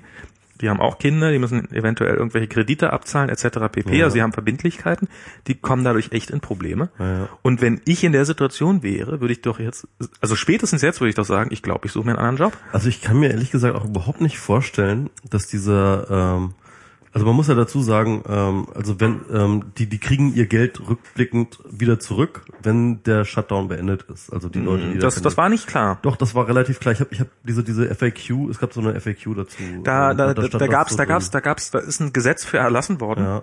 Das ist auch mit äh, mit absoluter mehr, also das hat nicht mit absoluter, sondern es ist äh, zu null Stimmen durchgegangen. Also haben alle Kongressabgeordneten dafür gestimmt, dass die das bekommen, ihr Gehalt dann rückwirkend quasi. Aber das war, es ist kein Automatismus. Okay. Also ich also ein Automatismus dann, wenn der Shutdown beendet ist, meine Nee, nee, auch dann wäre es kein Automatismus Okay, gewesen. Also es hätte es hätte sein können, also äh, das wird jetzt nicht der Fall sein, ähm, aber es hätte sein können, dass sie ähm, keine, äh, dass, dass sie das Geld auch rückwirkend nicht mehr kriegen. Ähm, Ich frage mich halt, ähm, ob diese Shutdown-Idee, ähm, die so gesetzlich implementiert ist, ich weiß gar nicht von wann irgendwie und, und in welcher Situation die das impl implementiert haben. Nein, das ist, ne, es ist, nee, es ist, das ist nicht implementiert, das ist einfach der, der Kongress muss den Haushalt bewilligen. Ja klar, aber das, dieser Shutdown, ne, der ist gesetzlich, gesetzlich kodifiziert. Da Ich- steht ganz genau drin, was passiert, wenn etc. pp. Ne? Ach so, nein, es gab, es gab schon, es gab, in 95 gab es schon mal so einen Shutdown. Ich weiß, es gab schon mehrmals, Clinton? aber aber es gibt halt äh, ein Gesetz dazu. Mhm. Also das ist jetzt äh, nicht irgendwie ähm, ähm, irgendwie etwas, was man so aus dem Bauch heraus macht oder so, weil man gerade irgendwie keinen Bock hat oder so, sondern das ist halt schon wirklich so, wenn der Kongress und so sich nicht einigen, dann kommt dieser Shutdown einfach automatisch, steht im Gesetz. Okay, das Und ja, so- sonst sonst sonst wäre das ja ähm, sehr beliebig, wie du den Shutdown machen würdest. Das steht alles sehr genau im Gesetz, welche Dinge dort irgendwie weiter laufen müssen, welche runtergefahren werden, etc. pp. mhm. okay. Ähm, Und ich frage mich halt, ob dieses Shutdown-Ding, ich kenne das ehrlich gesagt auch von keinem anderen Land, ähm, ob dieses Shutdown-Ding ökonomisch sinnvoll ist. Ich glaube, dass das nämlich überhaupt nicht sinnvoll ist. Nee, also, gar nicht. Also, ähm, also die Idee dahinter ist natürlich klar so, okay, du hast keinen Haushalt, also hast du kein Geld auszugeben. Wir haben kein Geld, also können wir, wir kein, kein, Geld, ausgeben. Genau, also können wir kein Geld ausgeben und reduzieren unsere Ausgaben auf das Notwendigste. Ja. Aber ähm, ist die einzige Möglichkeit, die du hast. Was hast du denn für eine andere Chance in solcher Situation? Jein, also man könnte ja auch einfach sagen, so ja, pff, dann äh, Ja, gute Frage. Also was was jetzt zu passieren scheint, dass also, sich so also, einzelne Ministerien oder Ämter. Also aber ich glaube, hinterher musst du viel mehr draufzahlen. Ja, ja, total. So, weil, weil ja, es ist, Shutdown musst du halt, den Shutdown musst du halt irgendwann auflösen und dann musst du halt irgendwie das Dreifache draufzahlen, als äh, als du gespart hast. So. Du, wie ich gerade schon sagte, du verlierst tendenziell natürlich deine besten Leute, weil jeder, der die Chance hat zu gehen, ja. also der nicht hyper, hypermotiviert ist, der geht in so einer Situation. Mhm. Ähm, du hast, du hast unglaubliche auch so Mahnkosten etc. pp. Jetzt scheinen einige Ministerien dazu überzugehen, um ihre Leute weiter finanzieren zu können, mhm. ähm, irgendwo Privatkredite aufzunehmen. Mhm. Ähm, es gibt bei der Armee waren so Sachen, das haben sie jetzt. Ich dachte, Armee ist komplett ausgenommen. Nee, die haben, äh, die waren nicht komplett ausgenommen. Mhm. Die waren, aber die, also die, die, die, die echten Streitkräfte, aber ihre Zivilisten waren nicht ausgenommen. Ah, okay. Und dann waren so Sachen dabei, wie, das haben sie jetzt auch irgendwie, wenn jemand jetzt gerade in Afghanistan amerikanischer Soldat fällt, mhm. dass dann plötzlich kein Geld mehr war, um seiner Familie hier das, das Begräbnis zu bezahlen. Ah, okay. Und das haben sie jetzt auch irgendwie noch hingebogen. Das, ja, das, das wäre also total unamerikanisch. Also ich, ich meine, ich meine, ihre Soldaten lassen sie in jeder Situation hängen, aber das, aber ich meine, es ist, ich meine, das ist, das wäre wirklich äh, Hardcore gewesen. Ähm, und ja, diese ganzen Sachen, also das ist ähm, und irgendwie das das das Verteidigungsministerium hat sich jetzt selber probieren die sich jetzt gerade sozusagen am eigenen Pferdeschwanz wieder aus dem aus dem aus dem Sumpf zu ziehen, indem sie irgendwie einfach sagen, nee, bei uns ist alles so super wichtig, dass jetzt auch unsere Zivilmitarbeiter wieder jeden Tag kommen müssen und äh, auch ihr Geld kriegen so nach dem Motto. Und aber ich also ich habe das also wie gesagt, ich habe auch gehört, dass irgendwie wohl mittlerweile so einige anfangen irgendwo Kredite aufzunehmen bei Banken, bei ganz regulären Banken sozusagen, damit mhm. sie erstmal ihre Mitarbeiter weiter bezahlen können, nach dem Motto, so dafür zahlen, fallen auch Zinsen an, komplett schwachsinnigerweise. Und die nächste Stufe, die kommt ja dann noch erst am 17. Oktober. Dann sind sie zahlungsunfähig. Dann sind sie, nee, dann ist das, dann ist auch, ähm, Irgendwas gehört, Mitte Oktober sind sie zahlungsunfähig. Naja, dann, nee, dann kommt noch dazu, sie haben immer dieses Debt Ceiling. Also es, es gibt dieses Konstrukt. Äh, ach so, ach so Schuldenbremse oder was? Quasi. Also das mhm. ist, es gibt eine, eine Grenze, bis zu der sich der auch so ein Schwachsinn diese Schuldenbremse. Bis also zu der sich, bis zu der sich Amerika verschulden mhm. darf. Und ähm, wenn diese Grenze droht zu erreichen, war es bisher immer eine schöne Tradition, dass man dann einfach immer gesagt hat, okay, wir erhöhen das Debt Ceiling mit äh, mit einer Mehrheit im, mhm. im Senat. Ähm, und ähm, dann und jetzt sind halt die die äh, Achso, achso, jetzt muss ich die ganze Zeit wieder alleine weiter. Ach, schade, ist jetzt gerade so, so, so Ja, aber erzähl doch weiter. Ist spannend. Ja, dann, pff, dann kannst du, ach, Mann. So, und äh, jetzt erhöhen wir dieses Step-Ceiling da und, und äh, das hat halt, äh, wird dieses Mal, dieses, diese Sache wird wahrscheinlich dieses Mal auch wiederum, äh, oder mal gucken, ob es stattfindet, ob sie sich noch in letzter Sekunde darauf einigen können, dass sie sagen, okay, wir müssen einfach mehr Schulden aufnehmen, weil wir sind nun mal das äh, verschuldetste Land der Welt. Und wenn das nicht passiert, dann ist Amerika wirklich äh, ein für alle Mal, oder nicht ein für alle Mal, sondern erstmal zahlungsunfähig bis auf weiteres. Und dann kriegen, dürfen sie kein neues Geld mehr drucken und äh, dann stehen alle Räder still. Und ähm, was dann aber noch wieder als Ausweg gelten könnte, wäre, dass äh, und jetzt fängt es an bizarr zu werden, dass nämlich das Finanzministerium, glaube ich, ohne Einwilligung des äh, Kongresses und des Senats zwar keine neuen Schulden aufnehmen kann, aber sie dürfen Münzen prägen. Und gedacht war das ursprünglich mal so für so Gedenkmünzen, so 25 Jahre, 200 Jahre irgendwas. Und äh, hier, ja, okay, das Finanzministerium darf mal eine Münze prägen. Und da existiert jetzt irgendwie die Idee, dass man doch einfach, oh, wir prägen hier mal eine eine Fantastillion äh, Dollar Münze und diese Münze lassen wir uns jetzt mal in Scheine machen. Also machen, lassen wir uns mal klein machen. Und die wird dann irgendwo in einen Tresor gepackt und hinterlegt. Und ähm, und ja und und dass man und für diese für diese so Münze könnten sie dann quasi wieder äh, Scheine drucken und das das sind das sind so quasi diese Rückzugsgefechte, die offensichtlich gerade ablaufen, um um diesen diesen Staat noch halbwegs zahlungsfähig zu halten und das ist was was es ist, es ist, ist sorry, aber das ist wirklich die eigentliche Taliban. Das sind, das sind ein paar Extremisten, die Amerika in die Knie zwingen wollen. Und das ist, und das ist wirklich, also das Vor allem ist es halt einfach nur noch peinlich. Also, äh, das, was die USA dass das da, geht. Ja, also, ähm, da, verliert man echt so ein bisschen so den Respekt vor dieser Supermacht, ne? so wenn man so Total. Also ich meine, wie, wie soll man den da haben, wenn jetzt, wenn jetzt, ich meine, es ist jetzt, Obama konnte jetzt schon auf diverse Konferenzen nicht mehr fahren, weil das Geld nicht mehr gereicht hat. Aber Wie war das nochmal bei XKCD? Irgendwie ähm, ähm, Open Letter to irgendwie. Hast du mich ho hochgedreht? Ich habe, ja, ja, ich habe die wieder hochgedreht. Hört man mich? Ich glaube jetzt, äh, ich Ja. glaube, du musst das Mikro noch ein bisschen, darum meinte ich so ein bisschen noch hier näher Noch- so reindrehen. Drehen. D- So? In die andere, so, ist, so, genau. so, okay. Ja, ja, ja, ja. Also ähm, bei XKCD ähm, hat er so Open Letter to ähm, und dann hat er irgendwie aufgezählt die Illuminaten, ähm, die Rothschilds, die äh, äh, die Templer, die äh, etc. Ja. Also also so so alle Leute, die äh, alle Gruppen, die halt irgendwie so äh, im, äh, in der Popkultur äh, Verschwörungstheorien irgendwie auf sich gezogen haben, jemals äh, halt äh, an alle so und dann so hey please get your shit together. Den habe Also- ich nicht verstanden.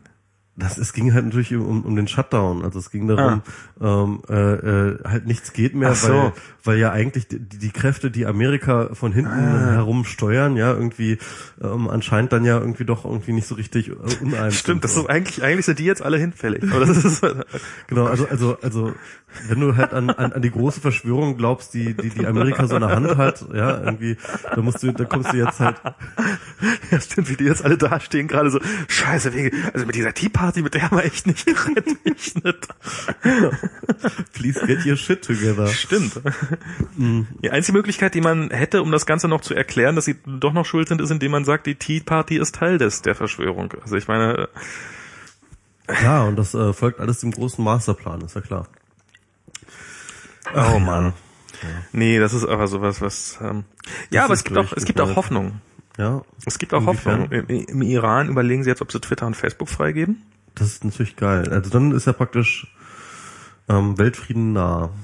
Ja, aber das ist, wir, wir leben mittlerweile in einer Welt, in der äh, man darf auf Twitter und Facebook zugreifen, gleichbedeutend ist mit Meinungsfreiheit. Ist eigentlich schon eine interessante Wendung, die da stattgefunden hat. Ja, schon krass, ne, eigentlich. Ja. Waren da nicht schon wieder irgendwie große Anschläge in Irak? Iran. Ach, Iran. Ah, okay. Iran. Ja, stimmt, Iran. Ja, ja, die, der, der böse, böse Iran, der wird jetzt äh, gerade deutlich. Äh, Es gab da ja mal so, eine- so, so erste Anzeichen einer Twitter-Revolution vor Ewigkeiten, noch von lange vor dem arabischen Frühling, was dann aber relativ schnell im Keim erstickt wurde. nee, der aktuelle, der neue iranische Präsident hat jetzt einen Twitter-Account Ja. und äh, Stimmt, die haben doch irgendwie mit Obama und er haben doch irgendwie da irgendwie rumgeschickert. Und die haben auch telefoniert und das ist ja, die haben ja, die haben ja da Präsidentschaftswahlen gehabt im Iran und haben jetzt einen wesentlich äh, liberaleren Präsidenten als vorher und der ist natürlich äh, steht immer noch Spielt das eine Rolle? Die stehen doch alle unter der Mullah. Äh, na offensichtlich schon. Also er äh, also ja, er es ist dem ganzen ein bisschen ausgeliefert und so, hat jetzt nicht die totale Freiheit und ist auch, ich glaube, wer zum Präsidentschaftskandidaten überhaupt antreten durfte, ist äh, das das entscheiden dann äh, der wie heißt er? Ich komme jetzt nicht auf den Namen. Und äh, so diese ganzen Späße. Aber alles in allem muss man doch mal sagen, ähm, also offensichtlich hat er die Möglichkeit, doch ein bisschen so Einfluss äh, zu sagen, okay, die Leute dürfen äh, ihre Meinung sagen und, und so weiter und so fort. Finde ich jetzt nicht, ähm, Aber wollen wir nicht mal la langsam über diesen ähm, äh, schändlichen, imperialistischen, feindlichen Akt der USA auf die deutsche Presselandschaft ähm, sprechen? Heute war die, der Release der deutschen Huffington Post. Ähm, du hast, du hast einen sehr, sehr, sehr weisen äh, Tweet dazu geschrieben, wie ich finde. welchen denn? Du hast geschrieben, ne, du wirst das Gefühl nicht los, dass es so ein bisschen ist wie als, damals als Walmart äh, mit großen Schritten auf den deutschen Markt gekommen ist. Ja, irgendwie, ja, ja, ja. Also so, so vom, vom Feeling her war das so. Ja. So, ne? Also äh, da ist dieser große Platzhirsch aus den USA, der in seinem Markt äh, aus den USA sehr erfolgreich ist. Sind die so erfolgreich da drüben? Ich weiß es gar nicht. Post auf jeden Fall. Es ist äh, noch vor der New York Times Ah, irgendwie okay. die meist geklickte äh, äh, äh, Webseite. Und ähm, ja, Walmart äh, halt ähn, ähnliches Stellung so, ne? Also Walmart Mhm. der absolute Platzhausch in Sachen Discount, äh, Discounter irgendwie in den USA und und und äh, die machen sich rüber auf nach Deutschland in einen Markt, der ähm, auch jeweils total gesättigt ist eigentlich. Ne? Also Deutschland gilt als, ähm, sag ich mal, journalistisch gesehen, ähm, obwohl wir ja auch Zeitungssterben und sowas haben, ne? aber immer noch als ein extrem gesättigter Markt. Genauso wie damals auch der äh, Discount-Markt mit Lidl und äh, Aldi eigentlich ja auch schon total dicht war. Und ähm, also ich finde diese Marktsituation ähm, jeweils äh, passt sehr, sehr, sehr genau. Und äh, und auch, wenn ich mir jetzt angucke, diesen Auftritt von ähm, der Huffington Post, dass sie dann doch ziemlich krass genau das kopieren, was sie halt in den USA gemacht haben, Klar. ohne halt auf irgendwelche, ähm, sag ich mal, kulturellen Eigenheiten in Deutschland Ja. irgendwie einzugehen. Ähm, auch das ist halt eigentlich das, was Walmart gemacht hat und woran man, ähm, ich glaube, so im Nachhinein auch festgestellt hat, woran Walmart auch gescheitert ist. Also, dass sie halt ähm, sich erstens zu wenig mit dem deutschen Markt beschäftigt haben, halt äh, die Konkurrenz zu unterschätzt haben, ja. Und andererseits halt auch äh, zu wenig äh, auf deutsche Eigenheiten irgendwie, kulturelle Eigenheiten irgendwie äh, äh, eingegangen sind. Ähm, beim beispielsweise bei, bei der Präsentation ihrer Produkte, sondern einfach halt ihre amerikanische Linie einfach halt so ganz konkret, äh, ganz, ganz krass durchgezogen haben. Und äh, ich glaube, so wie, wie ich das bisher sehe, äh, kann man das auch für die Huffington Post sehen. Und deswegen habe ich halt äh, bei diesem ganzen Setting halt irgendwie ein ziemlich ähnliches Gefühl und kann mir gut vorstellen, dass es ähnlich ausgeht. Und ähm, man kann sich ja selber fragen, wie oft man bei Walmart einkaufen geht. Also ich, ich, ich für meinen Teil, ich war nie auf der amerikanischen Huffington Post. Also ich wusste, dass es die gibt und ich wusste, dass sie wichtig ist. Ich habe sie aber nie auch nur ansatzweise gelesen, weil es irgendwie und ich war jetzt mal wahrscheinlich das erste Mal seit Oder mal ein paar, ein paar Artikel gelesen habe ich schon, aber hm. ich war jetzt vielleicht das erste Mal seit ein paar Jahren auf der Seite jetzt drauf sozusagen, weil die in Deutschland gestartet ist. Sie hat den gleichen Fehler wie damals Gizmodo gemacht hat. Gizmodo haben ja dann, die haben irgendwie, war das, ja ge- genau, da gab es dann plötzlich ein deutsches Gizmodo. Das heißt, wenn du auf die amerikanische Gizmodo-Seite gegangen bist, auf gizmodo.com, bist du auf der furchtbar schlechten, nicht aktuellen, äh, schlecht übersetzten, mit viel, viel weniger Artikeln deutschen Variante zwangsweitergeleitet worden. Das war richtig schwer. davon Stimmt, die haben, jetzt, die haben einen Redirect drin, ne? Das und jetzt ist hier Huffington Post hat auch diesen Zwangsredirect Oh, drinne, dass du auf übel. huffingtonpost.com gehst und dann landest du auf der DE-Seite. Ganz schlimm. Also, ja. Ähm, also ich, ich lese die amerikanische auch nicht, insofern ist es mir auch egal, aber Ja, es ist mir aufgefallen, weil heute Morgen halt irgendjemand auf die .com-Seite verlinkt hat. Mhm. Und ich bin dann auf der DE gelandet. Äh, Hey, stand da nicht gerade noch .com? Äh, äh, ja, da stand offensichtlich .com. Hm. Und ähm, und ich habe ein ähnliches Gefühl wie du. Und ich finde, man sollte die, äh, äh, schade, dass wir es jetzt gerade nicht tun, einfach erstmal bis auf weiteres ignorieren. Also ich meine, wenn sie irgendwie, wenn sie sich als gut erweisen oder als sinnvoll erweisen oder als notwendig oder weiß der Teufel was, dann ist das ja auch alles okay, dann sollen sie auch weiter existieren. Aber ich finde so diesen, diesen äh,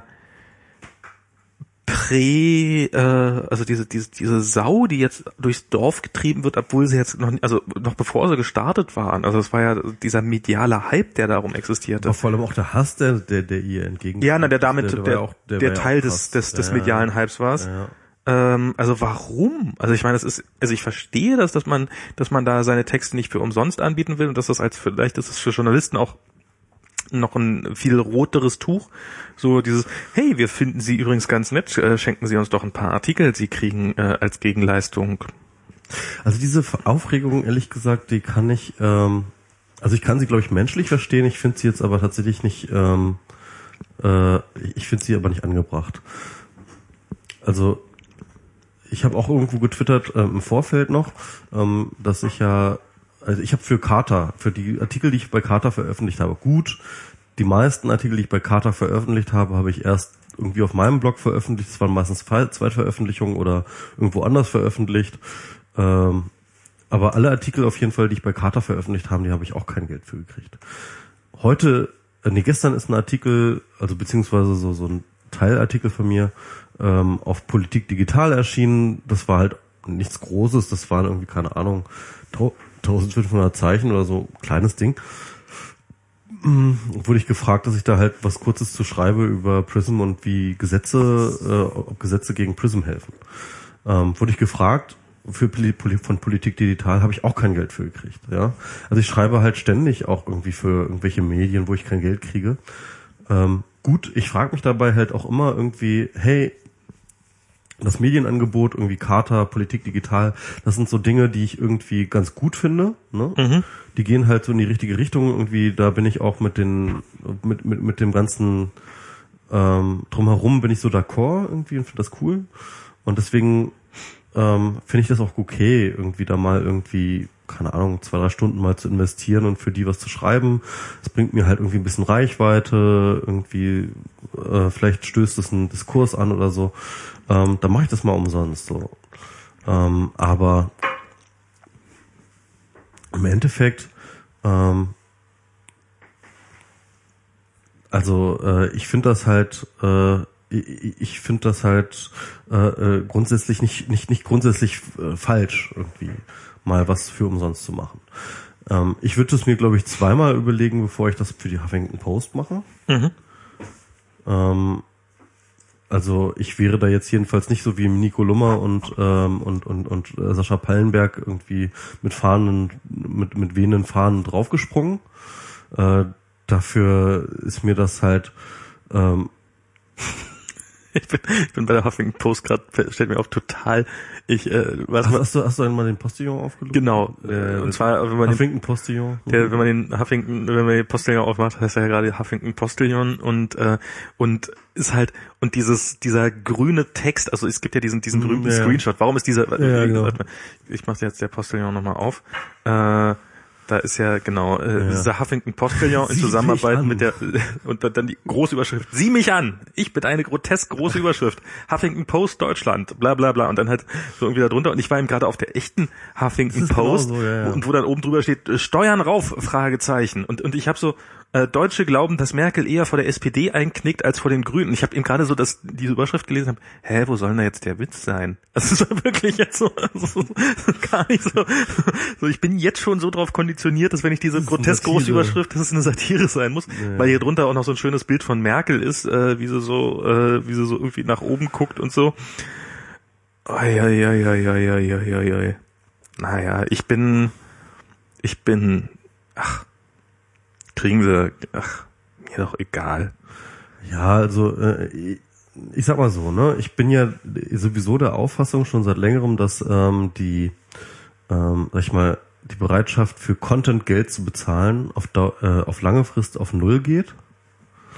Ähm, das ist ja das Mantra, das ich immer wieder habe, deswegen, weswegen ich auch kein Problem damit habe, das Ur die Urheberrechtsabschaffung zu fordern weil ich sowieso glaube, dass das alles irgendwie langfristig auf Null geht. Und äh, deswegen kann ich da jetzt auch nicht groß äh, gegen polemisieren. Das ist einfach der Gang der Dinge, denke ich mal irgendwie. Das ist, äh, das ist alles im großen Weltplan von MS Pro, ist das schon alles eingepreist. Okay. Deswegen du hast bloß auch keine Lösung. Du weißt nur, dass es so kommen wird, aber du hast auch keine Lösung. Ich, ich, was heißt eine ne Lösung? Was heißt eine Lösung? Ähm, äh, die Leute werden nicht. Äh, die Huffington Post ist ja auch ein schönes Beispiel dafür, dass die Leute nicht aufhören werden zu schreiben, nur weil es kein Geld mehr dafür gibt. Ne? Also. Naja, aber ich finde schon, dass ähm, also ich ich äh, es hat wer hat denn das heute geschrieben? Scheiße, ich komme nicht mehr drauf. Äh, Wäre ich jetzt so schön? Äh, war das war das war das Richel? Ähm, Warte mal. Ich guck mal kurz.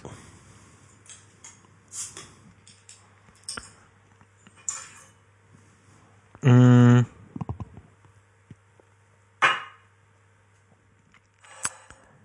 Tück, tück, tück, tück, tück. Ähm, irgendjemand hat äh, hat geschrieben sowas in der Richtung, dass es dass dass es in, in dieser Netz, also dass es bei Twitter äh, zu viele, zu viele Auf, Aufregungsjunkies gibt. Das war sowas Marcel mit- Weiß. Marcel Weiß war das, Mhm, ja, ja. stimmt. Hm? Und äh, und äh, heute ist Huffington Post das Aufregerthema, morgen das und das und dann äh, übermorgen das und das. Und ehrlich gesagt äh, kann ich mich dieses Eindrucks auch nicht mehr so ganz erwehren. Also ich habe so das Gefühl, dass da heute ist, ist es jetzt die Huffington Post, die so vor sich hergetrieben wird. Und ähm, dass ähm, ich finde zum Beispiel, du hast ja auch irgendwann mal gesagt, das hat ja, hast ja von Katrin Passig, du, du, du suchst nicht mehr nach Nachrichten, sondern du wartest, bis die Nachrichten zu dir kommen. Das Nee, nee, das war ja irgend so ein Student, der das mal der New York Times erzählt hat vor Ewigkeiten. Das ist mal ganz ah, okay. Der meint so, uh, the news will find me. Genau, The News Will Find Me. Äh, was ich mittlerweile für einen für einen echten Fehler halte. Also The ich, shitstorm will find me. ne, du, du, kriegst dann eben nur noch solche Nachrichten. Du kriegst nur noch solche hyperventilierten, oh mein Gott, die Welt wird untergehen oder die Welt wird äh, oder alles ist scheiße oder weiß der Teufel was. So, so diese diese Aufregerthemen, das sind halt die, die die sehr stark rumgetrieben werden. Und ich finde, dass das was ist, was diese äh, was die, die diese Netzszene doch sehr stark blockiert.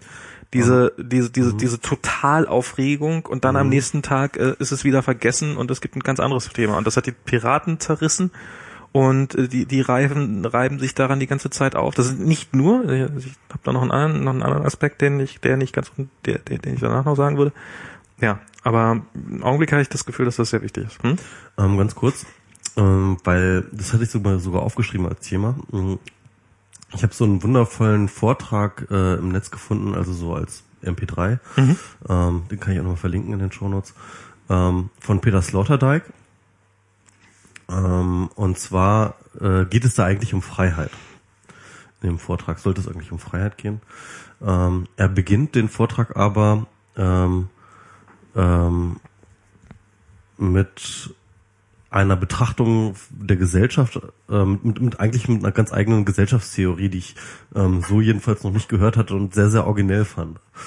Und zwar ähm, beschreibt er die Gesellschaft als äh, ein ähm, als einen äh, politischen Großkörper erstmal so abstrakt, ja, der der aber eigentlich stressinduziert ist. Also das heißt, ähm, Gemeinschaft und Gesellschaft passiert erst dann, wenn man sich gemeinsam echauffiert. Ja? Wenn man sich, also wenn wenn wenn die wenn die Gemeinschaft unter Stress ges gesetzt wird. Und ähm, da gibt es dann ähm, ähm, diese Legende oder ähm, ja beziehungsweise äh, ja diese diese diese Sage von ich weiß nicht mehr wie hieß die Lutetia oder sowas Weiß ich nicht, okay. naja, auf jeden Fall irgendwie, keine Ahnung, irgend so ein römischer ähm, Patrizier hat irgendwie eine wunderschöne Frau, ja. Der ist nicht besonders hochgestellt in der Gesellschaft und so weiter und so fort. Das war alles noch zu der Zeit, als irgendwie die römischen Kaiser am Start waren. Und ähm, jedenfalls, ähm, also so eine Monarchie äh, äh, existierte. Und ähm, dann äh, kommt es irgendwie dazu, dass der Sohn des Königs irgendwie diese Frau, äh, diese, diese Frau dann plötzlich vergewaltigt. Beziehungsweise sie bedrängt und und und und und und ähm, halt ihr unter irgendwie Androhung von von Gewalt und so oder von irgendwelchen Konsequenzen halt irgendwie mit ihr schläft. Ähm, sie daraufhin aber halt irgendwie losläuft, dann irgendwie und das ihrem Mann erzählt, der das Ganze dann irgendwie plötzlich äh, öffentlich macht. Und ähm, auf einmal hast du ein, ähm, ein, ein, eine riesen eine, eine riesen Empörung in ganz Rom. Ja, ganz Rom steht auf und äh, und und äh, und ist empört über diese Tat dieses Adligen, dieses dieses jungen Typen und so weiter und so fort. Und ähm, und begehrt auf gegen das Königshaus und ähm, und und und äh, die müssen abdanken, danken, ja. Das heißt, und, und, und das ist eigentlich ähm, die Geburtsstunde der, der, der sogenannten Respublika. Also das, was eigentlich heutzutage so unser Öffentlichkeitsbegriff ganz, ganz wesentlich geprägt hat. Ähm, und ähm, wenn man das so erzählt, diese, diese, diese Geschichte, wie das Sloterdijk dann auch tut, so, ähm, dann ähm, sieht man, dass die Respublika, ne, also dass die, die, die demokratische Öffentlichkeit oder das, was wir vielleicht heutzutage als die Vorform von demokratischer Öffentlichkeit verstehen, aus der Empörung heraus entstanden ist, ja. Also aus dem Shitstorm, kann man sagen. Ja. und ähm, das hat mich so unglaublich an die Netzgemeinde geändert. Ja. Ja. Ähm, und, und, und, und das fand ich irgendwie irgendwie eine ziemlich valide ähm, Erklärung daraus, ähm, ähm, wie, wie äh, Gesellschaft und Gemeinschaft entsteht. Vielleicht ist es tatsächlich eine gemeinsame Empörung über was was ich XYZ, ja, ähm, extrem konstitutiv für, für, für, für so ein Gemeinschaftsgefühl. Das kann ich, kann ich mir wirklich gut vorstellen. Ja, total, auf jeden Fall. Also ich meine, das ist ja, das ist, ich glaube auch, also was ich, was ich so für mich so ein bisschen, auch so jetzt im Urlaub hatte ich ein bisschen Zeit darüber nachzudenken oder so der Gedanke war, dass halt, ähm, wie ist eigentlich so diese Netzgemeinde in Anführungsstrichen entstanden, ob egal ob es jetzt existiert oder nicht. Ähm, das waren ein paar Leute, die sich irgendwie von der ganzen Welt missverstanden fühlten. Und wie oft hatte man so dieses Gefühl, dass ähm, so oder davon gehört, dass irgendwelche Leute, die dann plötzlich auf Twitter aufgeschlagen sind, oh Gott, endlich Leute, die ich verstehe, endlich Leute, die mich verstehen, endlich äh, so dieses, also wir haben hier unsere Gruppe gefunden. Hier ist unser, Zumindest ein paar Leute. ja, ja, klar. Hm, ja. Genau, also man hatte schon das Gefühl, also gerade mit Twitter am Anfang, ich weiß, war, war das so, es war ja nie eine große Twitter-Gemeinde, sondern es war ja immer irgendwie auch jeder hatte so seine selektiven. Aber es fühlte sich an wie die Ja, ja. große Twitter-Gemeinde. Ja, und und ja. das war also hier hier auch in dieser äh, Berliner Blase oder sowas, mit dem man, ich meine, dich habe ich darüber kennengelernt, unglaublich viele andere Leute, Diana habe ich darüber kennengelernt. Ich habe sehr viele Leute über diese diese diese diese Gruppe kennengelernt und man hatte so irgendwie das Gefühl, dass man so so wir und und wir waren wir und da sind die und und die die und dann hat man mit, mit wir sind immer mehr geworden, immer mehr, immer mehr, immer mehr. Also Twitter ist ja auch explodiert und alles explodiert und da ist nicht alles nur besser geworden, aber es ist trotzdem immer man hat so das Gefühl gehabt, eigentlich sind wir mittlerweile überall und die sind nur noch so eine total kleine Minderheit. Wir sind die Zukunft vor allem. Wir sind die Zukunft. Ja, ja, ja. Und ich glaube, jetzt ist so langsam mal der Punkt da, wo man eigentlich mal so, nee, die haben einfach, falls es dieses Wir überhaupt jemals gab, ähm, die haben einfach nur sich auch einen Twitter-Account zugelegt, weil plötzlich irgendwann mal kam so auf die Idee so, oh, Twitter ist gar nicht schlecht. Und ein CDU-Politiker wird nicht dadurch ein äh, für mich wählbarer Politiker, weil er plötzlich einen Twitter-Account hat. Also ich meine, dadurch kann meine, äh, kann er seine Meinung mir vielleicht näher bringen, etc. pp. Und man könnte im Idealfall ins Gespräch kommen. Aber so dieses, dass ähm, wir, die Twitter-Nutzer oder die, die mit Technik umgehen können, in die, die ein Smartphone, ich meine, das, das, wie lange war es, äh, war es ein verbindendes Element, dass man ein Smartphone besaß? Wir waren die, die ein Smartphone haben. Wir hatten die Zukunft in der, in der Hand. Und, und die anderen haben immer gesagt, ich brauche doch eh nichts anderes als ein Telefon mit Telefon und SMS. Und, und gestern sitze ich im Flugzeug oder vorgestern sitze ich im Flugzeug, auf dem Rückflug sitzt da irgendeine 55-Jährige neben mir und spielt, spielt, äh, spielt auf ihrem Samsung-Smartphone den ganzen Flug über, über, über Tetris. Ja. Und hat den, hat den, und, und damals, ich habe mich noch irgendwie, wenn ich dann im Flugzeug immer gesagt habe, nein, ich schalte mein, mein Telefon ausschalten beim Start des Flugzeugs, das ist doch, weißt du, so, so, so, das ist doch total albern und so, ich schalte das in Flugmodus, dann kann ich es doch anlassen, dann kann ich auch weiter reingucken. Weißt du, jetzt sitzt diese blöde Kuh da neben mir und erzählt die gleiche Diskussion und, und, und streitet genauso, genauso mit der Flugbegleitung rum. Und man kommt sich selten, oh Gott, wie dämlich war ich damals, aber wie dämlich ist diese blöde Kuh jetzt, das immer noch zu machen. Also es ist so, ähm, es ist irgendwie. Aber, aber, aber, aber ganz kurz, ähm, äh, weil ähm, genau diese Geschichte ähm, erinnert mich halt daran, wie ich ähm, damals mit Jens Best und mit ähm, und mit Sebar so damals diesen Tatort gedreht habe, also Ja. diese diese Twitter-Tatort. Ja. Ne? Und ähm, wie die Story war ja dann so, dass ähm, wir die Kommissare waren, die halt irgendwie so mit Social Media unterwegs waren. Und ganz zentraler Bestandteil davon war, dass wir halt mit dem Smartphone rumliefen. Man muss sich das überlegen. Das war 2000, ich glaube Ende 2007 Ja. oder, oder so. Das war halt, als das iPhone ist gerade rausgekommen, ist wirklich gerade erst rausgekommen, ähm, was gerade noch noch viel früher, äh, noch kurz davor da war, war das äh, äh, das ähm, Google Nexus, ne? Das Nex das erste Nexus. Nee, das war, das war kein Nexus. Das hieß, äh, oh Gott, wie hieß denn das? Das hieß aber nicht Nein, Nexus. Nee, nee, das, das, das, das irgendwas One, ne? Das irgendwas Ja, ja. One. Wie ist es das? Bla bla One. Ich glaube, das, war der das exakte Name, bla bla bla One. Ich glaube, das, das, war, das war das allererste Android-Smartphone. Ja. Und, ähm, und, und, Gott, und, irgendwie, und, und, und, irgendwie hat, hat Jens dann irgendwie so eine, ähm, ähm, so eine Medienpartnerschaft mit der Telekom hingekriegt, die halt das, dieses Smartphone da gerade irgendwie unter den Markt bringen wollten und dann haben wir das benutzt irgendwie, mussten wir das halt benutzen, so als Smartphone. Ne? okay. Äh, Das hatte ja noch diese Tastatur damals. Ja, ja. So, ja. Und ähm, und, und, und die allererste Android-Version und hast du nicht gesehen, ganz, ganz Oh schrottiger Ja, ja, Scheiß, mhm. aber egal. Auf jeden Fall, war, aber auf jeden Fall war halt natürlich das Narrativ war, zu, zu sagen so, so, wir gucken jetzt mal, was passiert eigentlich mit dem Tatort, wenn wir die Kommissare auf den neuesten Stand der Technik bringen, ja? Und das heißt also Smartphone, das heißt irgendwie Social Media, das heißt, sie recherchieren bei Facebook, sie recherchieren bei, also sie gucken, was die, was, was, was die äh, Tatverdächtigen getwittert haben und so weiter und so fort. Wir machen jetzt halt irgendwie, irgendwie diesen, diesen, diesen Tatort so, so, so, so aus so einer Social Media Blase heraus, ne? Und äh, das war natürlich so ein Bewusstsein, dass ähm, das, was wir dort machen und das, was wir dort darstellen, nicht ähm, dass das halt eben ähm, außerhalb ist von der Gesellschaft. Ne? Und, und die Zukunft. das, das war jetzt mal gar nicht so wichtig in dem Moment, weil ähm, man muss ja sagen, Tatort sind ja immer so ein bisschen dadurch definiert, dass sie auch äh, so eine Milieustudie sind. Ne? Also so ein Tatort hat ja immer irgendwie ähm, so ein Milieu auch immer irgendwie also als Background und, und, und bringt dann, versucht immer so ein bisschen so, so die Eigenheiten eines bestimmten Milieus irgendwie rüberzubringen. Und wir haben uns gedacht, okay, wir sind hier irgendwie diese Berliner Netzszene und so und wir sind halt auch irgendwie so eine Subkultur, so, eine, so ein Milieu, ja. Und, und, und wie sehe ein Tatort aus, der halt irgendwie in dieser, diesem Milieu spielt? Und, ähm, und, und, und, und irgendwie ähm, haben wir dann halt irgendwie diese, diese Geschichten gemacht, so mit so Smartphone hier, irgendwie machen das Smartphone sofort eine Kamera von der Leiche und irgendwie packen das in so einer leichten Community oder keine Ahnung was oder so. Okay. Quatsch und so.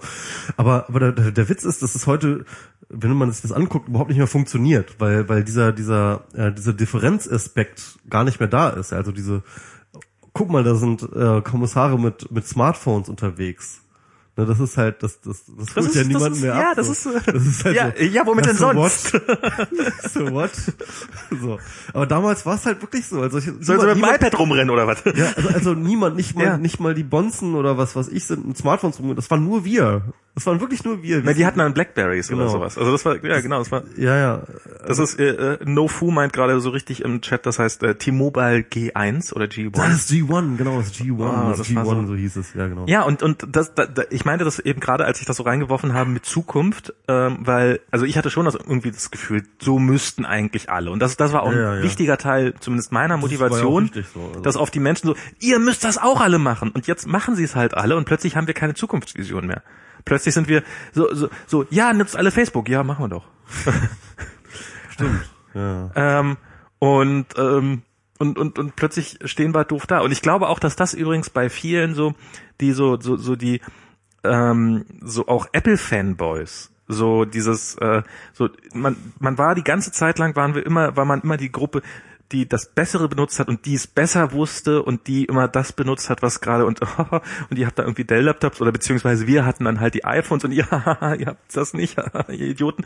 Und plötzlich, und plötzlich, ähm, nutzt das jeder und gerade ja bei so einem iPhone ist das ja bei so einem MacBook oder bei so einem äh, PC oder wie auch immer, da kann man ja immer noch irgendwas wenigstens am Betriebssystem rumtweaken bis zu einem gewissen Grad oder kann sie kann sich noch irgendwelche Apps runterladen die, oder äh, oder eben äh, Programme installieren oder Kommandozeilenprogramme, die irgendwas leichter machen. Oder, aber bei so einem iPhone hat man ja so wenig Einflussmöglichkeiten drauf. Die die die der, der einzige die ein- einzige Unterscheidungsmöglichkeit, die der wahre Nerd noch hat von einem, äh, von einem, von, von einem 60-Jährigen, äh, ist, dass er sein iPhone auf Englisch stellt und nicht auf Deutsch. Also das ist äh, irgendwie, es, es gibt halt, es gibt nicht mehr wirklich viele. Ist das auf Englisch oder was? Nee, ich habe es jetzt wieder auf Deutsch umgestellt. Schon längere Zeit. Aber ich hatte, ich hatte es lange Zeit auf Englisch. Und es war auch so tatsächlich so ein bisschen so ein, so ein ich hätte gerne, ich, ich glaube, ich mache mal Siri auf Englisch, weil ich habe letztens irgendwie, ich habe da so einen Pod, ich habe da hier genau, uh, This Week in Google habe ich gehört, da haben sie einen Dienst vorgestellt, der mir, in, den, den ich interessant fand, den ich ausprobieren wollte. Und der hieß, äh, wie heißt das, Friends Plus Me, das ist so, so, ein, so ein Dienst, mit dem du irgendwie Google Plus mit irgendwie anderen Diensten verknüpfen kannst, dass du dann irgendwie aus Google Plus und so weiter und so fort Raum ein bisschen äh, if this then that und so. Auf jeden Fall habe ich mir dann das versucht äh, zu notieren und zwar irgendwie war ich äh, gerade irgendwie mit den Händen beschäftigt, deswegen habe ich Siri benutzt. So so notiere Friends plus me. Und dann hat er Friends, also äh, also F E ja, Friends. Ähm, kann dann wahrscheinlich ein Name oder so und ähm, Klaus okay. Und Mi, also M-I. Also Franz Klaus Mi hat er dann So. Ja, kann man Kann, kann man kann man's buchstabieren?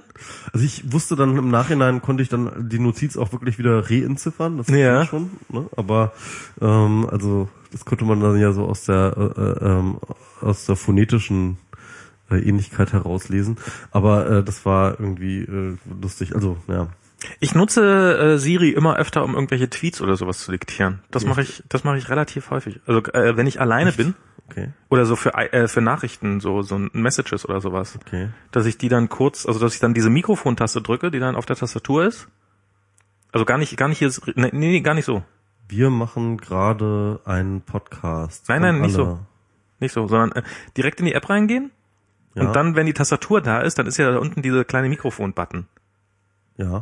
Und den dann drücken Ah, okay. Und dann ist das ja, dass man quasi in ein. Textfeld rein, Also, okay. also, also es ist kein Siri, sondern ist äh, Spracherkennung. Mhm. Und das nutze ich dann, weil das funktioniert relativ gut. Also es Okay. ist ähm, das, und das ist mit ähm, Mavericks kann man das sagen, also es geht auch auf dem Mac und mit Mavericks geht es noch einen Zacken schöner sogar. Und das ist ähm, es ist oft schneller als es zu tippen. Okay. Mhm. Aber ja, und, und das war halt immer noch so, aber ich, also das ist, wir, wir sind, wir sind im Mainstream angekommen, sozusagen, oder unsere, ähm, die, die Werkzeuge, die wir genutzt haben. Und es hat nicht so dass, das dazu geführt, dass die Menschen so geworden sind wie wir, Mhm. Sondern sie haben einfach, äh, sie haben einfach unsere Dienste übernommen und sind jetzt die relevante Genau. Gruppe in diesen Diensten. Genau. Wir sind halt marginalisiert, ja. ja, und jetzt stehen wir doof da.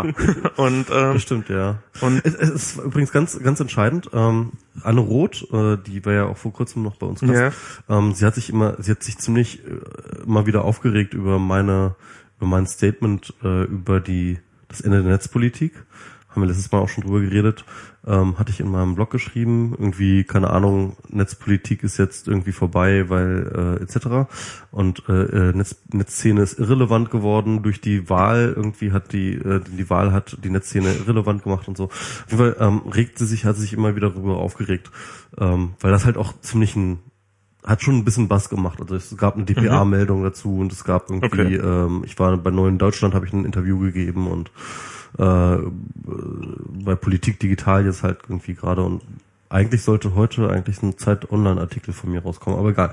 Auf jeden Fall, ähm, diese ganze Geschichte hat sich immer wieder aufgeregt und heute hat sie aber dann irgendwie getwittert, das hatte gar nichts damit zu tun, aber ähm, sie, hat, sie hat dann plötzlich gesagt so, äh, was ist denn da eigentlich bei Twitter los? Da gibt's ja diese Empfehl also bei twitter.de gibt's diese Empfehlungskategorien. Ne?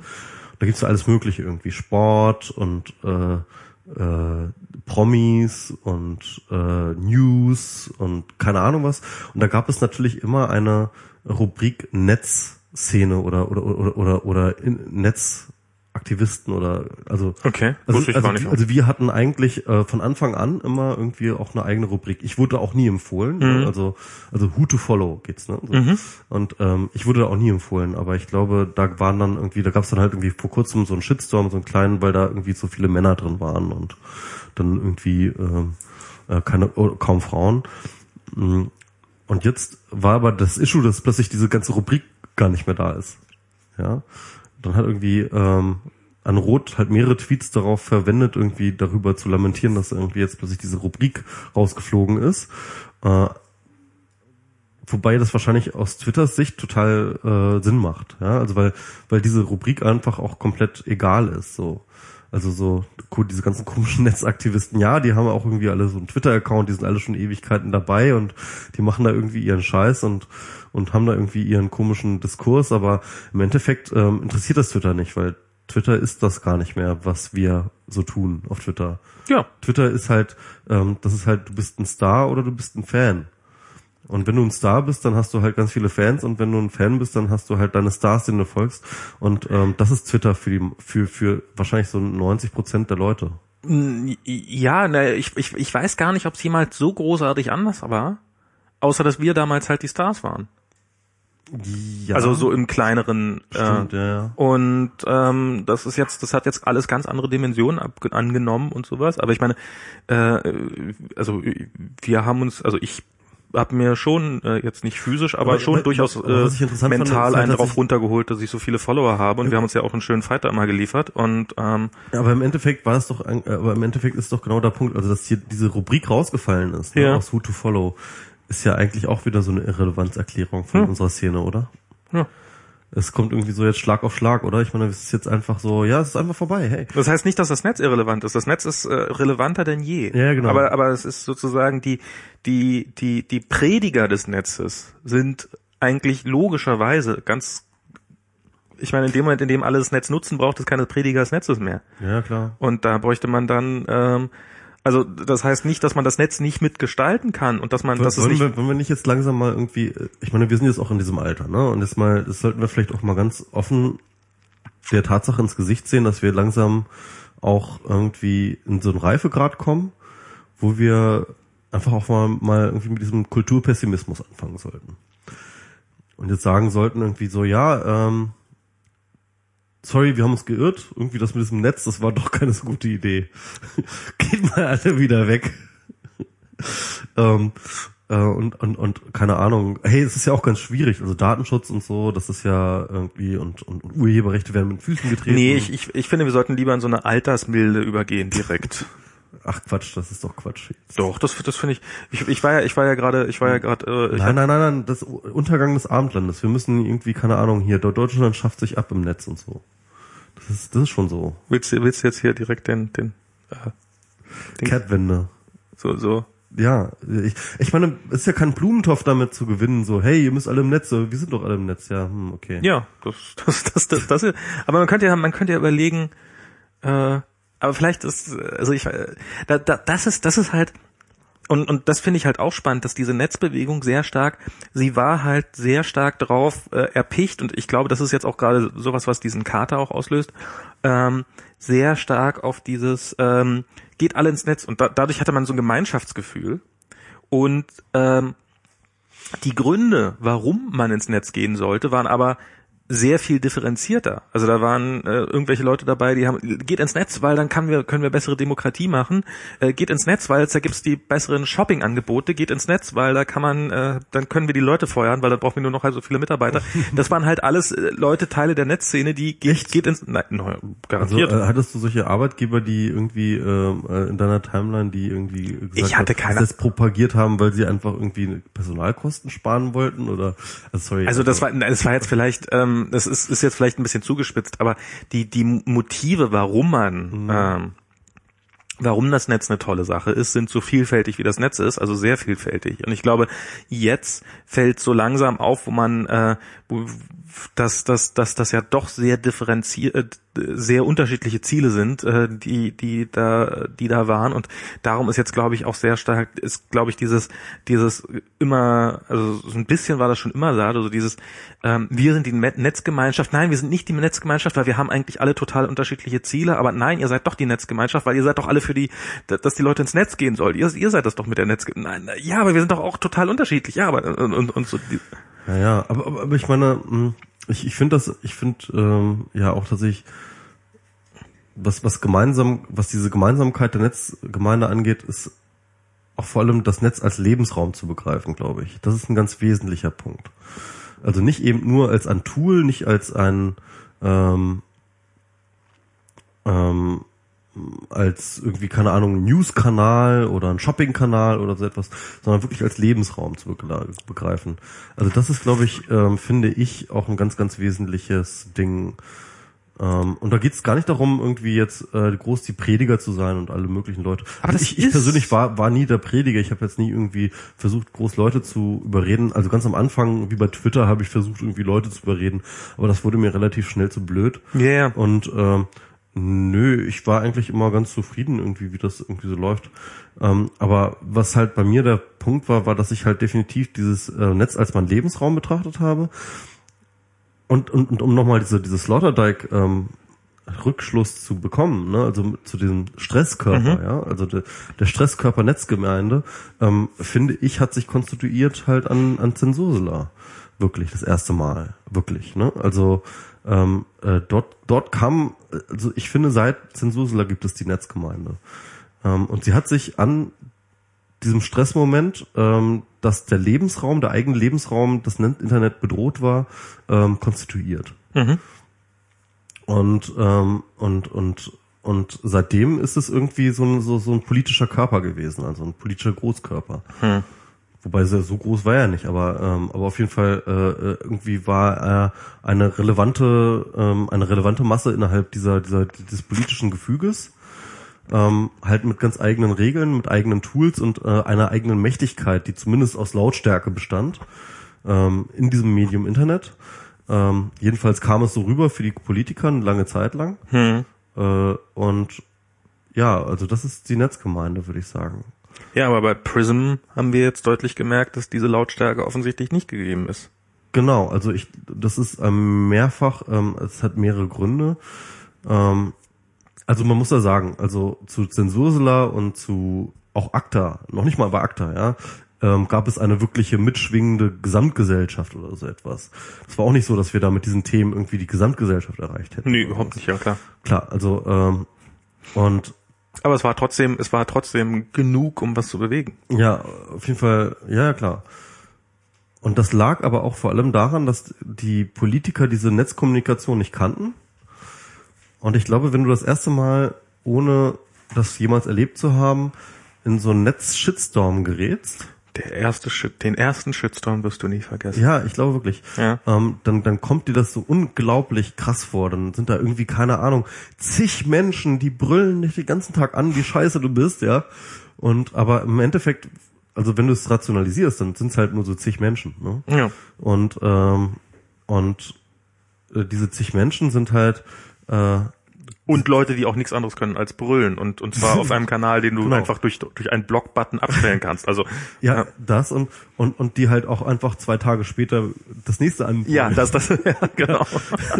so. ähm, ich habe das in meinem Artikel, habe ich es genannt, irgendwie auch, jeder Shitstorm besteht nur aus Dünnschiss, ja. Ja. Und, ähm, und, und, und, und, und ich glaube, dass halt ähm, die Politik die, und die Politiker einfach auch gelernt haben, ähm, das einzuschätzen. Also wirklich realistisch einzuschätzen. Und ich weiß auch bei mir jetzt mittlerweile, ich habe da jetzt auch schon genug Shitstorms durchgemacht, dass ich weiß, okay, wenn der nächste Shitstorm kommt, dann Ich leg mich doch mal hin und- stille ich die Uhr und dann ist es halt wieder morgen vorbei. So. Also, Ja. äh, es ist halt irgendwie, äh, ja, also diese Netzempörung hat halt auch keine Nachhaltigkeit. Ne?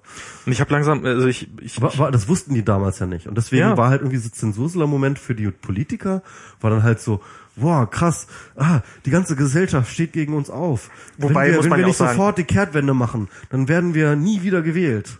Äh, ja, nee. Wobei, das war ja auch bei so Zensursula, much. muss man sagen, das war auch nicht nach zwei Tagen wieder vorbei. Also das war, das, das hat wirklich, äh, ja klar, das ist jetzt ein bisschen verkürzt, klar. Also äh, da haben wir auch ein bisschen länger durchgehalten damals noch, TM. ähm, hm. Ja, also ich, ich bin da, keine Ahnung. Also es ist irgendwie ist dieses ganze, also du hast recht, diese Netz, wie hast du es genannt, die Netzgemeinschaft brauchst nicht mehr oder die äh, existiert nicht mehr oder? Also zumindest die Ära dieser Netzgemeinde ist vorbei. Diese Ära, wo sie, also wir hatten jetzt genau eine Legislaturperiode. Man muss ja sehen, Zensursula war ja direkt vor der Wahl, Ja. der, also vor der letzten Bundestagswahl. Und, also 2009. Und, ähm, die ganze Bundestagswahl über, also die ganze Legislaturperiode, die letzte Legislaturperiode, äh, schwarz-gelb, wurden wir ja eigentlich total hofiert. Also ähm, es ging ja los damit, dass eigentlich ein schon beschlossenes Gesetz, die nicht Netzsperren, ne, die waren ja schon beschlossen, die waren vom Bundestag schon abgesehen. Ja. Ähm, es war ein existierendes Gesetz. Das wurde einfach auf Eis gelegt nach, nach der Wahl und dann auch wieder abgeschafft. Ähm, die Vorratsdatenspeicherung. Allerdings muss man auch sagen, wahrscheinlich von der Justizministerin, die das, also die das ja Ganze klar, auch, die, die waren natürlich federführend dabei. die Ähm, auch, äh, die, die nicht nur um die Netzgemeinschaft äh, zu Genau. äh, hofieren das Ganze gemacht hat, sondern die vermutlich auch tatsächlich der Überzeugung war, dass das ein schlechtes Gesetz ist. Genau, aber ich glaube durchaus auch daraus, dass wir ihr die Argumente geliefert haben. Ja. Oder Ja. sie hätte auch zumindest mit diesem Gesetz leben Genau. können, ohne und und das hat ja sozusagen, ja. Genau. Also und ähm, sie hat halt auch, und das muss man auch sagen, äh, äh, extrem krass die Vorratsdatenspeicherung äh, ver, äh, äh, verdingsiert. Es gab eine eigene Kon äh, Enquete-Kommission. Ne? Also die, äh, die haben, die Regierung hat eine, Kom das ist schon echt eine krasse Sache. So, diese Enquete-Kommission mag jetzt keinen, keine Beschlusskraft gehabt haben, aber ähm, das sind wirklich echte Ressourcen, das sind äh, wirklich echte MDBs, die sie dort hingesetzt haben, die dort wirklich Zeit drin investiert haben.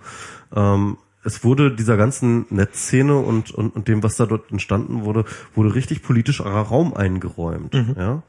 Ähm, klar, wir hatten halt irgendwie mit Innenminister Friedrich irgendwie den dümmsten Innenminister, den wahrscheinlich irgendwie die Bundesrepublik je hatte.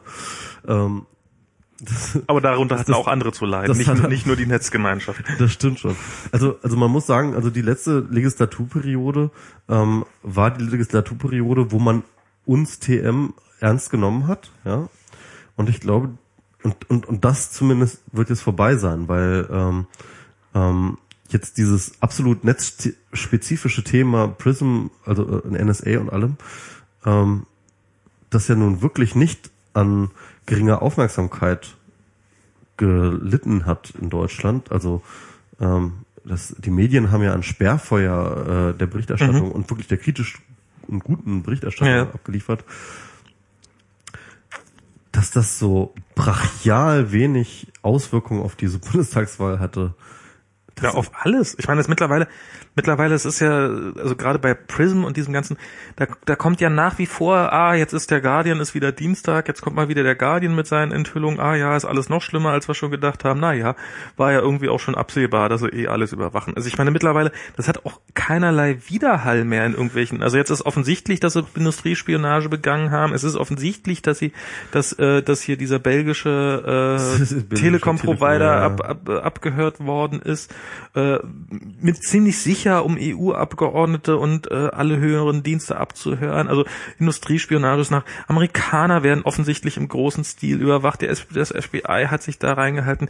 Bei äh, an deutschen Netzknoten werden direkt Daten abgelassen. Das ist das ist wirklich das das das es langweilt, also ich merke es ja auch an mir, es langweilt mich ja auch selbst. Ich, es, es, ich zwinge mich noch dazu, mir das immer durchzulesen. Aber es Dabei hat das Snowden noch in dem Interview, in dem Initialinterview damals mit dem Greenwald und dieser anderen, ich weiß nicht mal, wie sie hieß, ähm, in, in, in Hongkong äh, in die Kamera gesagt, das Schlimmste, was er sich vorstellen kann, ist, dass seine Enthüllungen politisch nichts verändern. Und es sieht so aus, als ob exakt das passieren würde. Ja, sieht wirklich so aus. Und was ich jetzt, echt schlimm. Was ich jetzt, es tut mir auch wirklich leid für Snowden, der jetzt wirklich irgendwie sein ganzes scheiß Leben darauf verwettet hat, dass das jetzt irgendwie ein politisches Erdbeben gibt.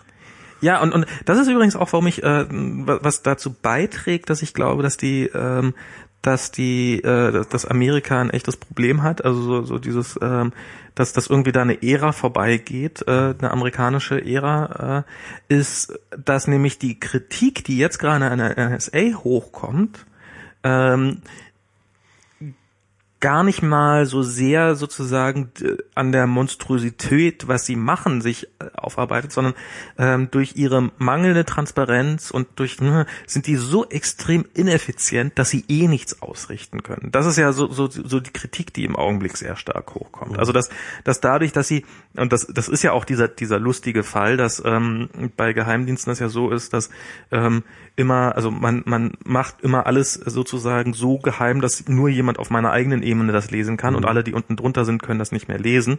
Das heißt, jedes Dokument, was ich in die Hand kriege, ist automatisch dürfen meine Mitarbeiter nicht mehr lesen, mhm. sondern es darf nur noch nach oben weitergereicht werden, mhm. sodass alle Dokumente nur noch nach oben weitergereicht werden, wo sie dann oben irgendwann mal beim obersten Geheimdienstchef landen, der selbstverständlich nicht die Zeit hat, sich diese ganzen Dokumente anzugucken. Also eigentlich ist dieses System mit diesem Geheimhaltungs... Alexander muss den ganzen Tag nur Dokumente lesen gelesen.